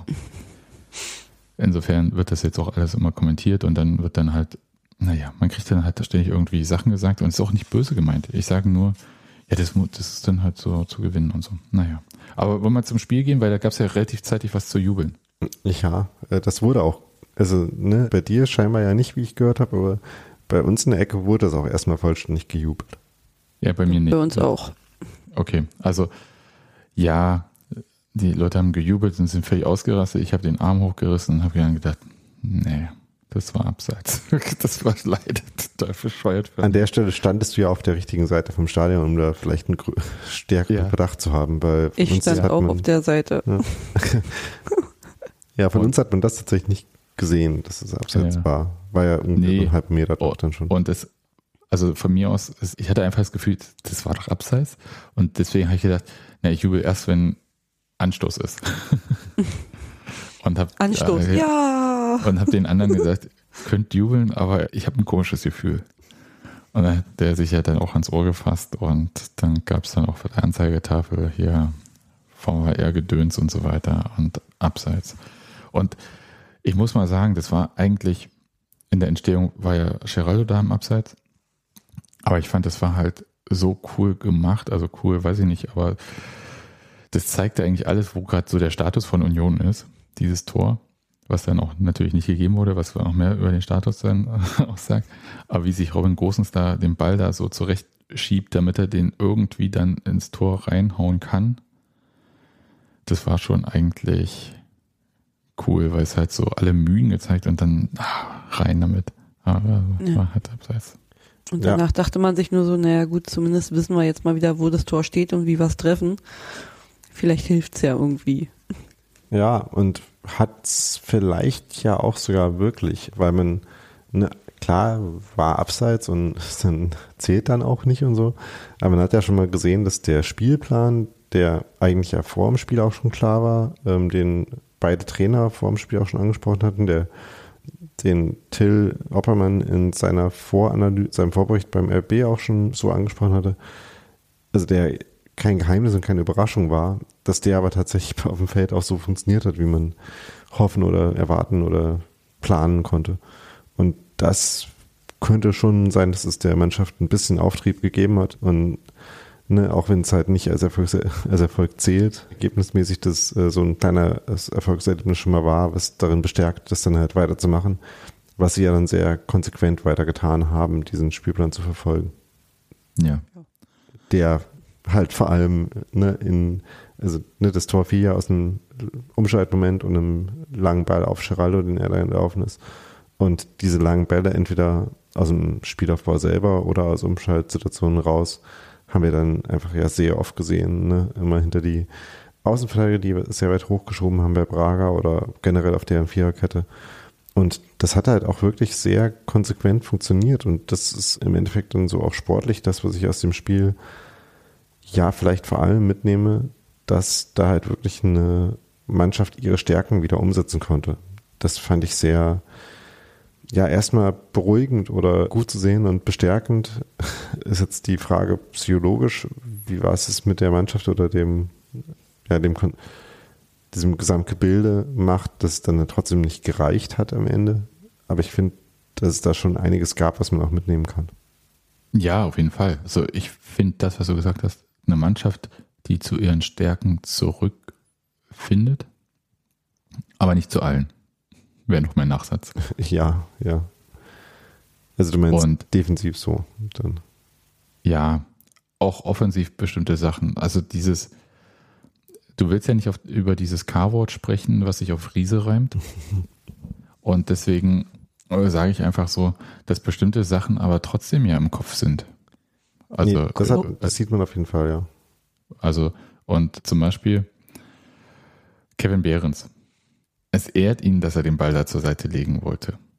Also die Situation, die wir meinen, ist, ich habe mir jetzt aufgeschrieben, man war ziemlich am Anfang vom Spiel, ähnlich wie in der einen Situation gegen Hoffenheim, antizipiert er sehr guten Ball, geht dazwischen, fängt den Ball ab, geht in den Strafraum, aber schließt dann halt in dem Moment nicht selber ab, sondern sucht den Passweg rüber zu Geraldo. Und das Suchen des Passweges hat ein bisschen gedauert und dann war auch seine, also erstens war seine Schussposition dann weg. Die war auch nicht top, dass man, also den Weg da drüber passen zu wollen, verstehe ich schon. Aber so aus der Draufsicht, wir haben ja nicht die Kevin Behrens Ego-Kamera gehabt, dass wir genau sehen, was er sieht, sondern wir waren quasi so hinter Kevin Behrens meinetwegen oder drauf geschaut und haben halt ein bisschen mehr gesehen, als er gesehen hat. Also hätte er ruhig abschließen können und niemand hätte ihm das verübelt. Ja, war ein bisschen, ein bisschen bitter quasi, dass es genau dieselbe Situation ja dann, also das war in der 17 Minute, habe gerade mal nachgeschaut, so 60 Spielminuten später ungefähr gab es ja quasi dieselbe Situation nochmal mit einem ähnlichen Ausgang dann im Endeffekt. Das war relativ bitter, ne? In dem Moment hat halt einfach der Pass von, von Kevin Behrens Geraldo nicht gefunden. Es gab da noch so eine halbe Nachschusschance von Haberer. Aber das war insofern ja halt auch nochmal Ton setzend für, für den Rest des Spiels, dass Union weiter zu Chancen gekommen ist aber eben auch gerade so ein bisschen was fehlt, um die effizienter zu verwerten. Und ja, gerade bei Stürmern spricht man ja auch dann gerne von Selbstvertrauen, was sicherlich auch ein Teil der Erklärung ist. Ein Teil der Erklärung ist sicherlich auch einfach Glück und Pech, aber gibt halt vielleicht trotzdem auch Szenen, wo man das eigene Glück dann halt erzwingen kann, wenn man genug Überzeugung hat, dass ja sich sowieso einstellen wird vielleicht. Naja, Über Überzeugung ist ja, glaube ich, auch der Punkt. Ne? Also mein, wir können jetzt tausend Varianten von immer demselben Thema ja natürlich äh, finden. Dieses als Stürmer natürlich den Weg für sich zu finden, anstatt drüber nachzudenken. Ist halt so. Aber wird auch gehen, weil wir haben auch in diesem Spiel gesehen, dass es dann ging, weil Gerardo Becker machte, also stand hier nicht nur häufig im Abseits, sondern hatte auch gute Tormöglichkeiten und hat die dann halt auch genutzt. Also 1-0, 2-0, 2-0 sehr, sehr, sehr gut, muss ich sagen. Und das, ich glaube, dass das zum Beispiel eine Sache ist, die für ihn super wichtig ist. Also A, überhaupt getroffen zu haben, aber auch in der Champions League getroffen zu haben und dann auch wir getroffen hat. Also das war ja quasi der Ur-Geraldo, den wir gesehen haben da. Ja. Nur halt noch mit Abschlüssen, die äh, vielleicht noch der reife Geraldo dann auch sind. Ne, also Geraldo hat grundsätzlich ja meistens die Überzeugung, dass er ne, die Qualität, also die richtige Überzeugung, dass er die Qualität hat, Dinge gut zu regeln. Und ja, hat er bei beiden Toren sehr stark gemacht. Beim Einzel hat er vielleicht theoretisch auch noch die Möglichkeit, in die Mitte zu legen, aber manchmal ist halt auch die sichere Variante, halt erstmal einen guten Abschluss zu suchen und zu nehmen und schiebt ihn dann da in der Situation unter den Beinen oder zwischen den Beinen vom Torhüter durch. Das war schon ein sehr schöner Abschluss für auch einen guten Konter, ja, den äh, Alex Kral da eingeleitet hatte. Beim 2-0 hat, steht er quasi so halb vorm Torwart und zirkelt den Ball halt hoch über den Torwart rüber, so oder so schräg Ja. Ja, aber es waren halt beides auch Situationen, ne, wo Geraldo vorher halt auch, oder wo er halt einfach im Tempo ist. Er kriegt den Ball und dann halt einfach ab dafür und macht den Abschluss. Und gerade dieses Rennen und einfach mal seine Mitspieler stehen lassen, ist ja auch mit eine Stärke von ihm. Ja. Also Ja. ich denke mal, dass er sich dann da auch dachte, so, ey, wenn ich jetzt hier endlich mal wieder zu meinem Sprint ansetzen darf, dann mache ich den garantiert aber auch nicht umsonst, ne? Er ist dann nicht der Spieler wie, keine Ahnung, bei Polter oder bei Taiwo, wo man, wo man manchmal das Gefühl hatte, irgendwie drücke ich den Ball jetzt hier rüber, ist mir egal wie. Sondern bei ihm ist ja dann wirklich so, dass man halt merkt, wenn ich jetzt hier schon meine Stärke ausspielen kann, dann vollende ich das jetzt hier aber auch komplett. Das ja, auf eine andere Seite macht er halt viele Läufe auf eine gute Weise umsonst. Ja. Ne, das da hatten Hans Martin und ich, wir standen nebeneinander gestern auch kurz drüber gesprochen, dass halt, ne, das, was an Geraldo so, oder eines der Aspekte zumindest spielerisch, so wertvoll ist, ist, dass er halt diese Wege immer wieder geht und damit einerseits den anderen automatisch die Möglichkeit gibt, immer die zu bedienen, diese Läufe, und die Gegenspieler halt auch immer stresst und halt immer wieder testet und wenn sie dann halt einmal äh, schlecht stehen und dann Luca Toussaint einen Ball wunder, wunderschön mit dem Kopf verlängert, dann ist Geraldo dann halt deswegen in so einer Situation da und kann das Tor machen, weil er den Weg halt auch ein paar Mal geht, wenn er halt dann doch gedeckt ist oder der Ball halt nicht ankommt. Ne, also diese, das ist ja auch eine Art, also bei Geraldo geht es ja oft auch darum, dass er vielleicht auch Frustrationen mal zeigt, aber es ist ja grundsätzlich halt auch manchmal eine undankbare oder frustrierende Rolle, wenn du halt genau das Richtige tust, ne, den richtigen Lauf machst, aber oft halt umsonst, weil es sich diese Situation hier gibt. Und da tut es dann natürlich gut, wenn man mal wieder so ein Spiel dabei ist, wo man dafür dann auch den Ertrag bekommt. Zu dem zweiten Tor wollte ich noch eine Sache sagen. Und zwar wurde das ja neben den anderen Treffern in der Halbzeitpause gezeigt. Und wir kennen das ja manchmal, dass so auf der Anzeigetafel nochmal so ein Tor aus ein, zwei Perspektiven gezeigt wurde. Oder ich auch weiß 12. nicht. Oder in dem Fall nämlich aus 12 oder 15. Ich weiß es nicht genau. Ich habe nicht mitgezählt. Aber ich habe dir auch, also Nadine, bei dir weiß ich, du spielst FIFA auch irgendwie. So.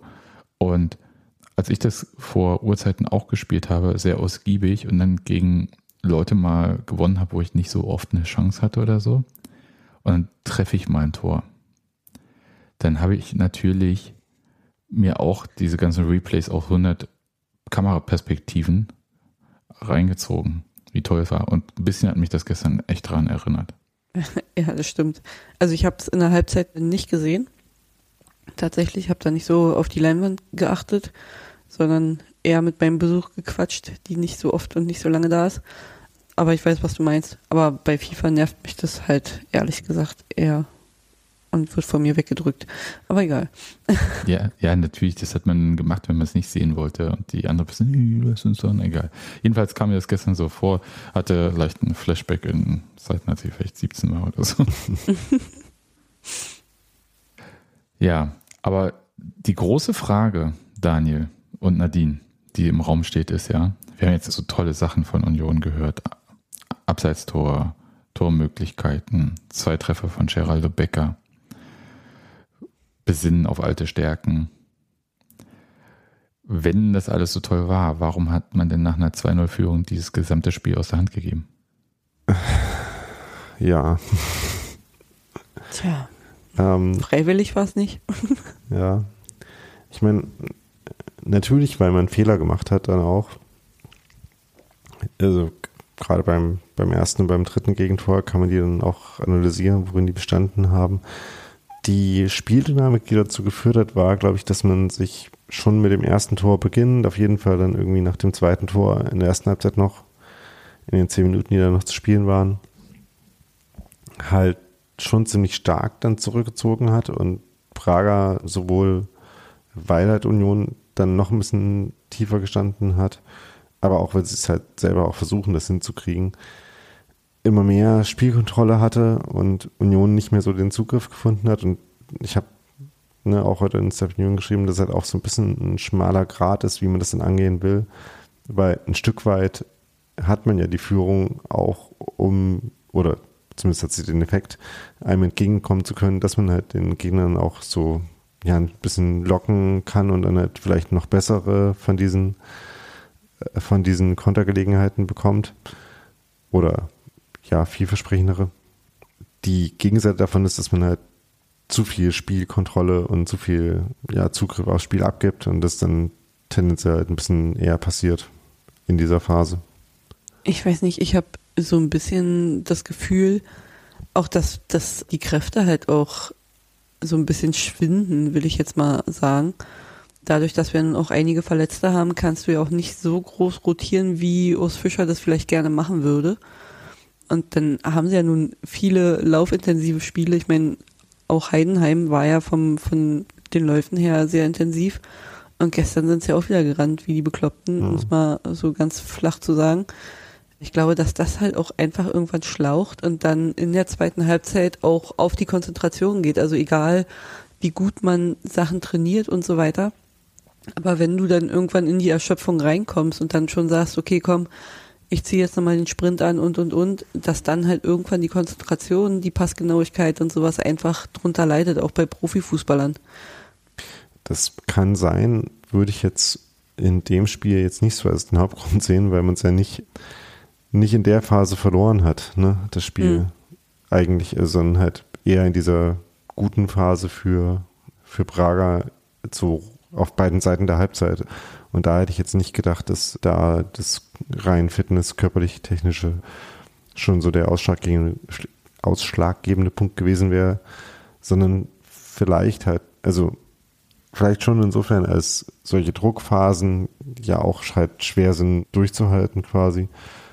Und man dann vielleicht jetzt auch in so einer Phase, wo es halt rundherum nicht so gut läuft, dann das gerne auch mitnimmt, dass man halt jetzt mal wieder in Führung gegangen ist und versucht, das dann quasi zu verteidigen. Aber ja, in dem Fall haben sie halt die Mischung aus weiter draufgehen und den Vorteil weiter ausnutzen und den Vorteil zur Erholung nutzen. Die, dieser Kompromiss hat halt da nicht gut funktioniert. Das, das war bitter, ne? Ehrlich gesagt, äh, zuzusehen.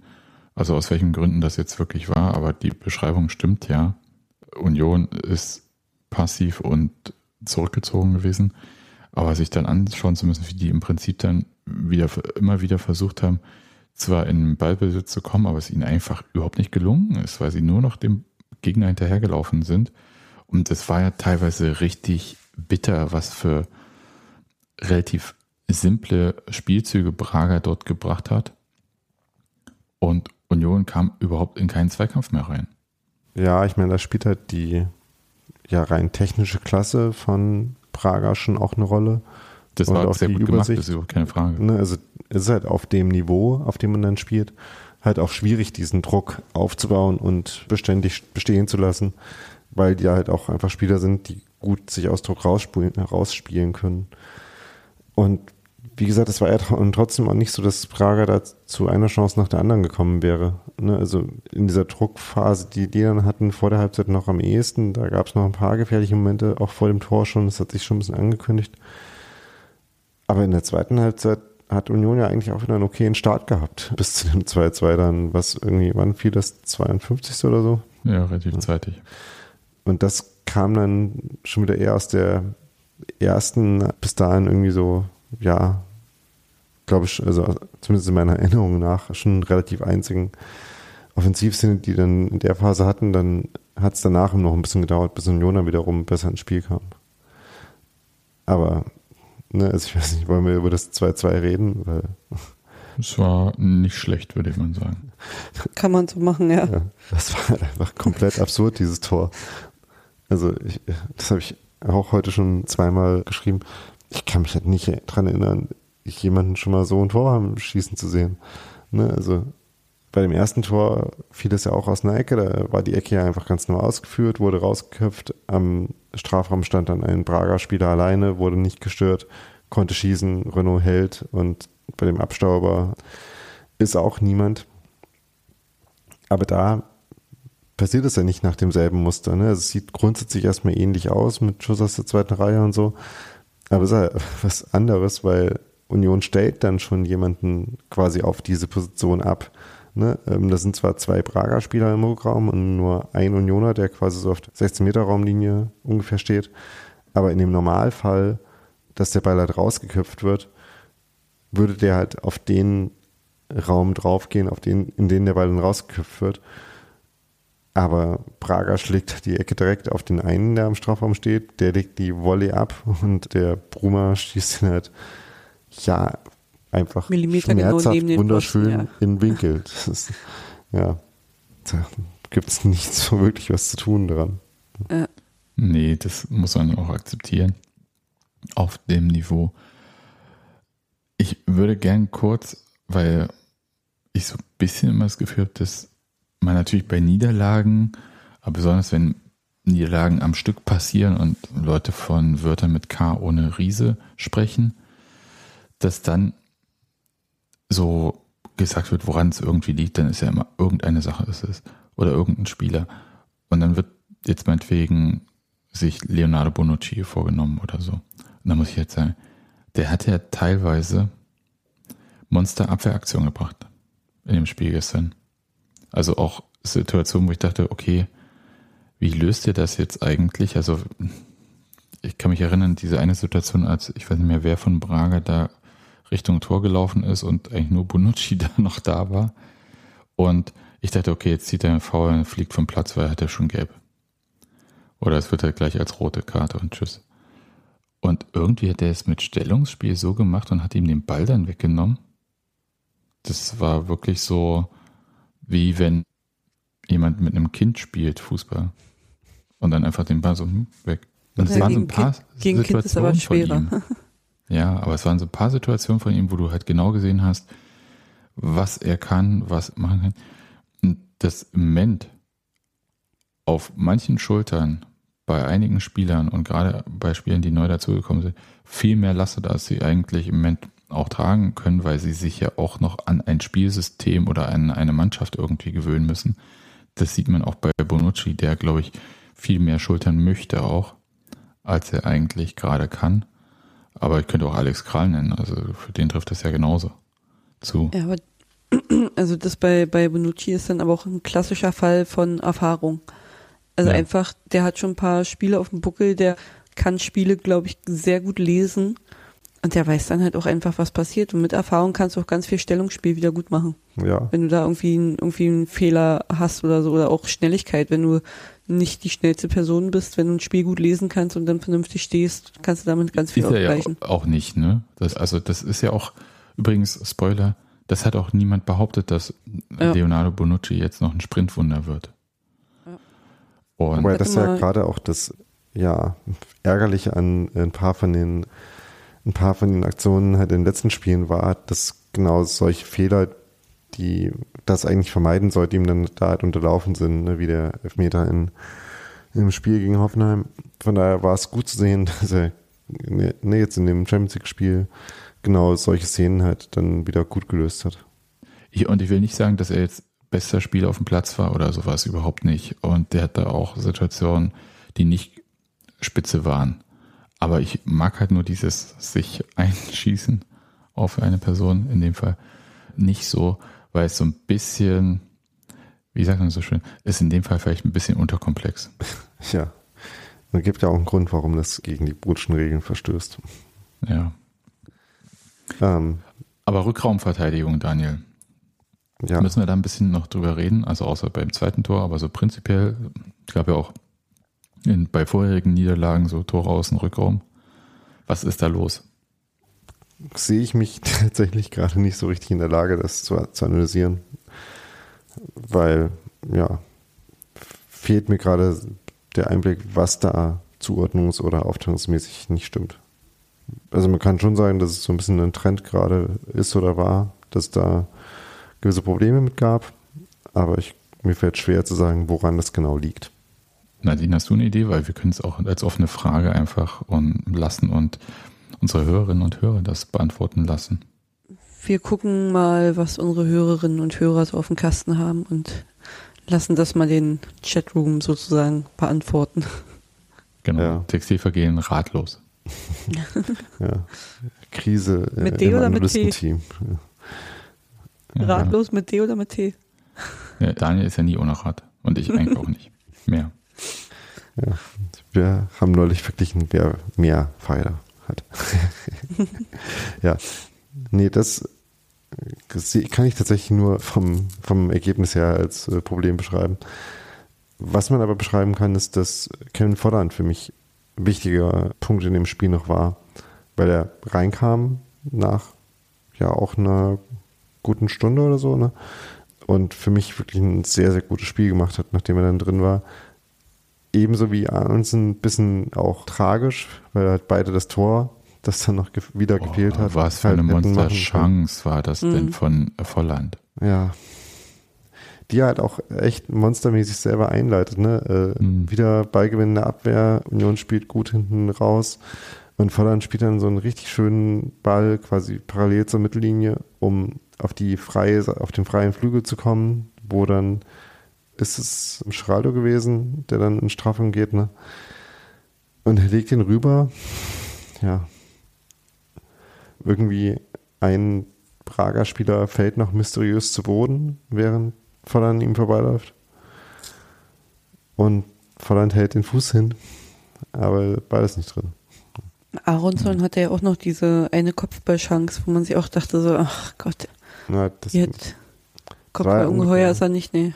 War ja ungefähr dieselbe Stelle am, ja. am Spielfeld, die dann beide mal nicht funktioniert hat und das war schon sehr bitter, weil das war ja auch vom, von, von der ganzen Dynamik im Stadion her es hätte sich halt angemessen erzwungen angefühlt, wenn dann da noch das 3-2 gefallen wäre. Und es hätte so eine schöne Geschichte ergeben für diese, dieses Spiel und für diese Mannschaft.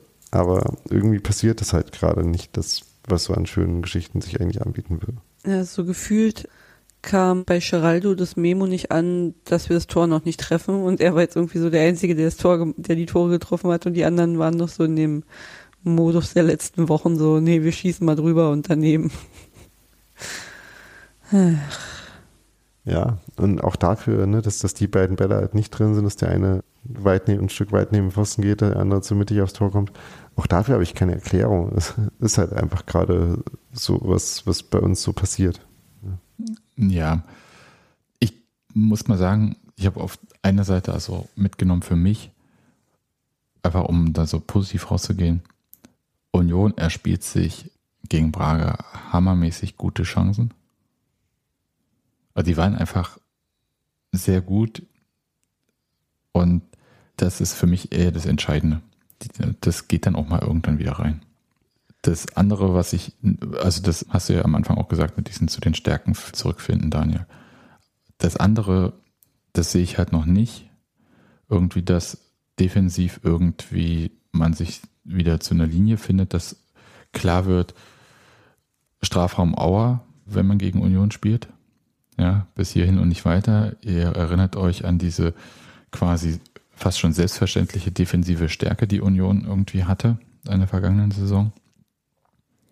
Und da weiß ich jetzt auch nicht so weiter, außer dass ich hoffe, dass Knoch und Kedira zurückkommen und damit vielleicht, ich erwarte, wie gesagt, keine Wunder, aber dass vielleicht das dann halt so langsam seinen Weg geht und nicht mehr alle versuchen müssen, alles gleichzeitig zu machen, was aus meiner Sicht beim 3 zu 2 für Braga in der 94. Minute tatsächlich so vielleicht ein Grund gewesen sein kann. Ich, ich hatte so das Gefühl, dass irgendwie alle versucht haben, allen zu helfen oder an jeder Stelle irgendwie was zu machen.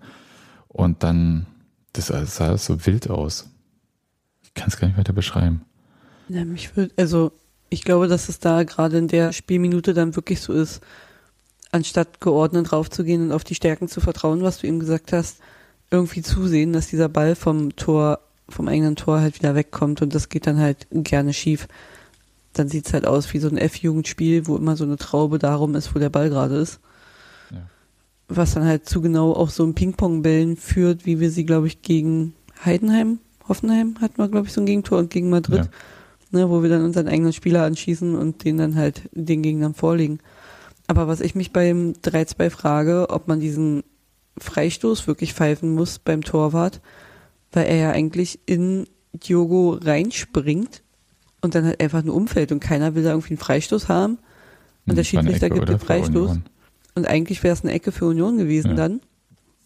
Und dann ist halt die Frage, ob sie dann halt kontern und uns den einschenken oder nicht, ne? Aber irgendwie so, ja, keine Ahnung. Also ich habe mich ja auch aufgeregt, dass der Schiedsrichter da vor dem 3 zu 2 auch noch diesen Laufweg von Geraldo zum ballführenden Spieler blockt, sodass der um den Schiedsrichter rumlaufen muss. Aber am Ende, ich meine, so ist halt das Spiel. Ja, wir hatten Das ja vorher genug auch- Chancen, selber das 3-2 zu machen, so Ja. ist ja nun nicht. Ähm, Hätte sich auch- verteidigen lassen, das Tor. ja, na klar, auch das, aber ne, wir sind halt, wie gesagt, 94. Minute, du hast halt die Spiele der letzten Wochen im Kopf. Ja. Und dann ist das halt echt irgendwie, keine Ahnung, man hat es auch so schön in der Stimmung gemerkt. So, wir sind im Singen, das Tor fällt und Ruhe. So mit einem Schlag halt wirklich, wo sich, glaube ich, jeder Unioner in dem Stadion kurz dachte, ach nö, Hm. warum? Und dann Na, weiter so- gesungen hat. Was soll, genau, du hörst ja kurz so die Pause, wirklich wie alle denken so, meine Fresse, kann doch nicht sein. Und dann überlegst du kurz wieder so, ach warte mal, Champions League, Union. okay, egal, los geht's, wir singen wieder weiter, weil nutzt ja alles nicht so. Ja, also ein war da in meinem Kopf gerade in dem Moment nicht so, aber sondern halt der pure Trotz. Ähm, Ja, es war so ein Union-Moment einfach, dass man dann halt sagt so, nee, scheiß drauf, das Team wird jetzt hier trotzdem noch vernünftig verabschiedet und hier wird halt noch weiter gesungen, weil machen wir halt immer so, ne? Und egal, ob wir jetzt uns das 3-2 dann wieder noch gefangen haben oder nicht, also unser Job ist es da auf den Rängen, die Mannschaft zu supporten, also machen wir das auch bis zum Schluss. ja, und auch nicht nur aus Gewohnheit, sondern weil es ja auch wirklich äh, Verdient. sich verdient hat, äh, Ja. aktiv in dem Spiel. Nur weil er gerade den Schiedsrichter angesprochen hat. Ich habe dann, nachdem ich mir diese Woche noch fest vorgenommen habe, nie wieder über Schiedsrichter zu sprechen, Ja, ist ein gutes Vorhaben. Ja, als ich dann gestern Abend das Spiel nochmal geguckt habe, nachdem ich dann irgendwann zu Hause bzw. bei meiner Übernachtung war, dachte ich mir so, ein paar nervige Momente waren da irgendwie schon dabei. Also zum Beispiel finde ich, Salazar muss eigentlich rot sehen. Ich hatte es nicht Für den mitbekommen. Tritt gegen Kral war das, ne? Ja, also dafür hat er ein Gelb bekommen. Scheinbar hat er vorher schon Foul an Behrens gehabt, was eigentlich auch hätte gelb sein müssen, was aber nicht gegeben wurde. Das habe ich dann äh, nicht Aber mehr so das- im Kopf gehabt. Das Ähm, Foul gegen Kral war doch eigentlich glattrot, oder? Genau, das dachte ich mir nämlich äh, in dem Moment. Das ist eigentlich, äh, er trifft ihn halt quasi halb auf Kniehöhe. Ja. Ähm, also das ist eigentlich genau diese Szene mit offener Sohle. ja, Ding. das hab Also, ich ich habe einfach ja. gedacht, ich war total ruhig im Stadion, Daniel, Entschuldigung, ich Ja, so unterbreche. Aber ich war in dem Moment so ruhig im Stadion, weil ich dachte, ja, Videoassistent checkt das sowieso, der wird sehen, es war rot. Habe ich allen gesagt. So. Das ist schön, dass Sebastian auch so ein Vertrauen in den VAR hat. Ich weiß auch nicht, es basiert auf gar nichts. Ja. Aber ich, ich er wird auch permanent enttäuscht, das ist auch völlig Schwachsinn. Können sie auch wirklich abschaffen. Also dieses Spiel jetzt auch nochmal wirklich gezeigt, kannst du einfach abschaffen, es ändert sowieso nichts. Aber das, also erstmal, das muss man sehen. Also das ist halt genau dieselbe Aktion wie von Volland gegen hier, Ja. ne? Wer auch immer das war. Ey, das hat der Assistent hat doch da hingeguckt, auch selbst wenn der Hauptschiedsrichter es nicht gesehen hat. Gut, also jetzt müssen die auf dem Platz eigentlich schon sehen. Das habe ich schon nicht verstanden. Und dann gibt der Videoassistent, ich meine, vielleicht ist in Serbien erst oberhalb des Knies rot. Ich weiß es nicht. Weil vielleicht haben die gerade Derby Belgrad gepfiffen oder so. Aber trotzdem. Oder auch in Abu Dhabi und war noch gejetlaggt. Wie Äh, die Engländer. ja, also das, nee, das, das, da war ich auch wirklich fassungslos. Ja. Aber das hilft ja nicht, sich damit aufzuhalten. Nee, Deswegen finde ich es eigentlich die richtig, anderen, nicht ich über die wollte, Schiedsrichter zu reden. ja, ja, total. Ich wollte noch die anderen Momente, in denen ich frustriert war, erwähnen. Nämlich vor dem 2-1, es war auch eine ärgerliche Situation, weil es eigentlich in dem Angriff vorher von Union dann Haberer ist. Und dann, ne, das wird nicht gepfiffen, ne, der, die Szene war, Union spielt halt vor, Haberer kriegt vorm Strafraum Ball, will sich um den Gegner rumdrehen, hat den Ball schon rumgelegt und der Gegner stellt sich dann in den Weg von Haberers Drehung, ist für mich ein klares Foul, weiß nicht, wie man das nicht pfeifen kann. Ne, daraus entsteht dann halt der, der Angriff von Braga, mit dem die dann eine Ecke kriegen und dann noch eine Ecke und dann schießen sie die rein. Also es ist ein bisschen Quatsch, jetzt das Tor darauf zurückzuführen, aber es ist halt trotzdem irgendwie ärgerlich, dass es da den Freischuss nicht gab. Auch wenn man, wenn die Kausalkette da noch lang war und da noch viel Eingriffsmöglichkeiten gewesen wären. Und bei dem 2-2, nur weil wir das vorhin dachten, äh, nicht angesprochen hatten, da war halt noch ärgerlich, dass diese Ecke halt mega nicht sein muss. Das war, wo Juranovic Richtung ausköpft, damit der Spieler hinter ihm nicht an den Ball kommt. Freddy noch mit einer quasi Parade versucht, den Ball zu fangen, aber nicht mehr ganz hinkommt. Da stand Joranovic halt nicht so unter Druck, dass es unbedingt notwendig war. Das, deswegen war das noch ein bisschen frustrierend, dass man diese Ecke an sich halt noch hätte vermeiden können.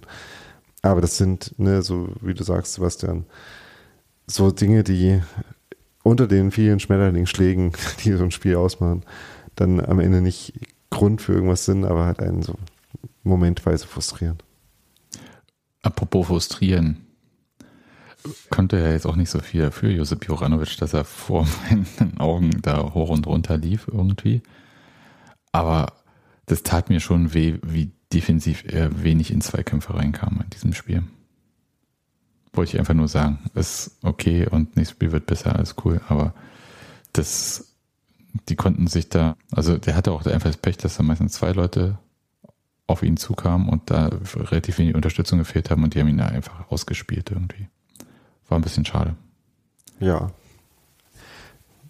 Ist vielleicht halt auch so eine kollektive Abstimmungssache, weil da ist es ja auch wieder so, dass halt da auch etliche Pärchen halt quer beim Platz, die ja oft so interagieren müssen, um richtig gut zu funktionieren und richtig gut aneinander abgestimmt zu sein, halt auch irgendwie ja neu sind und noch nicht so eingeübt und Luca Toussaint, wie gesagt, hat in dem Spiel viele gute Sachen gemacht, fand ich, hat ne, das eine Tor wunderbar vorbereitet, ist aber jetzt nicht derjenige, der den Flügel hoch und runter am allermobilsten mit defensiv mitarbeiten kann, sodass das dann für Joranovic auf der Seite auch nicht einfacher macht.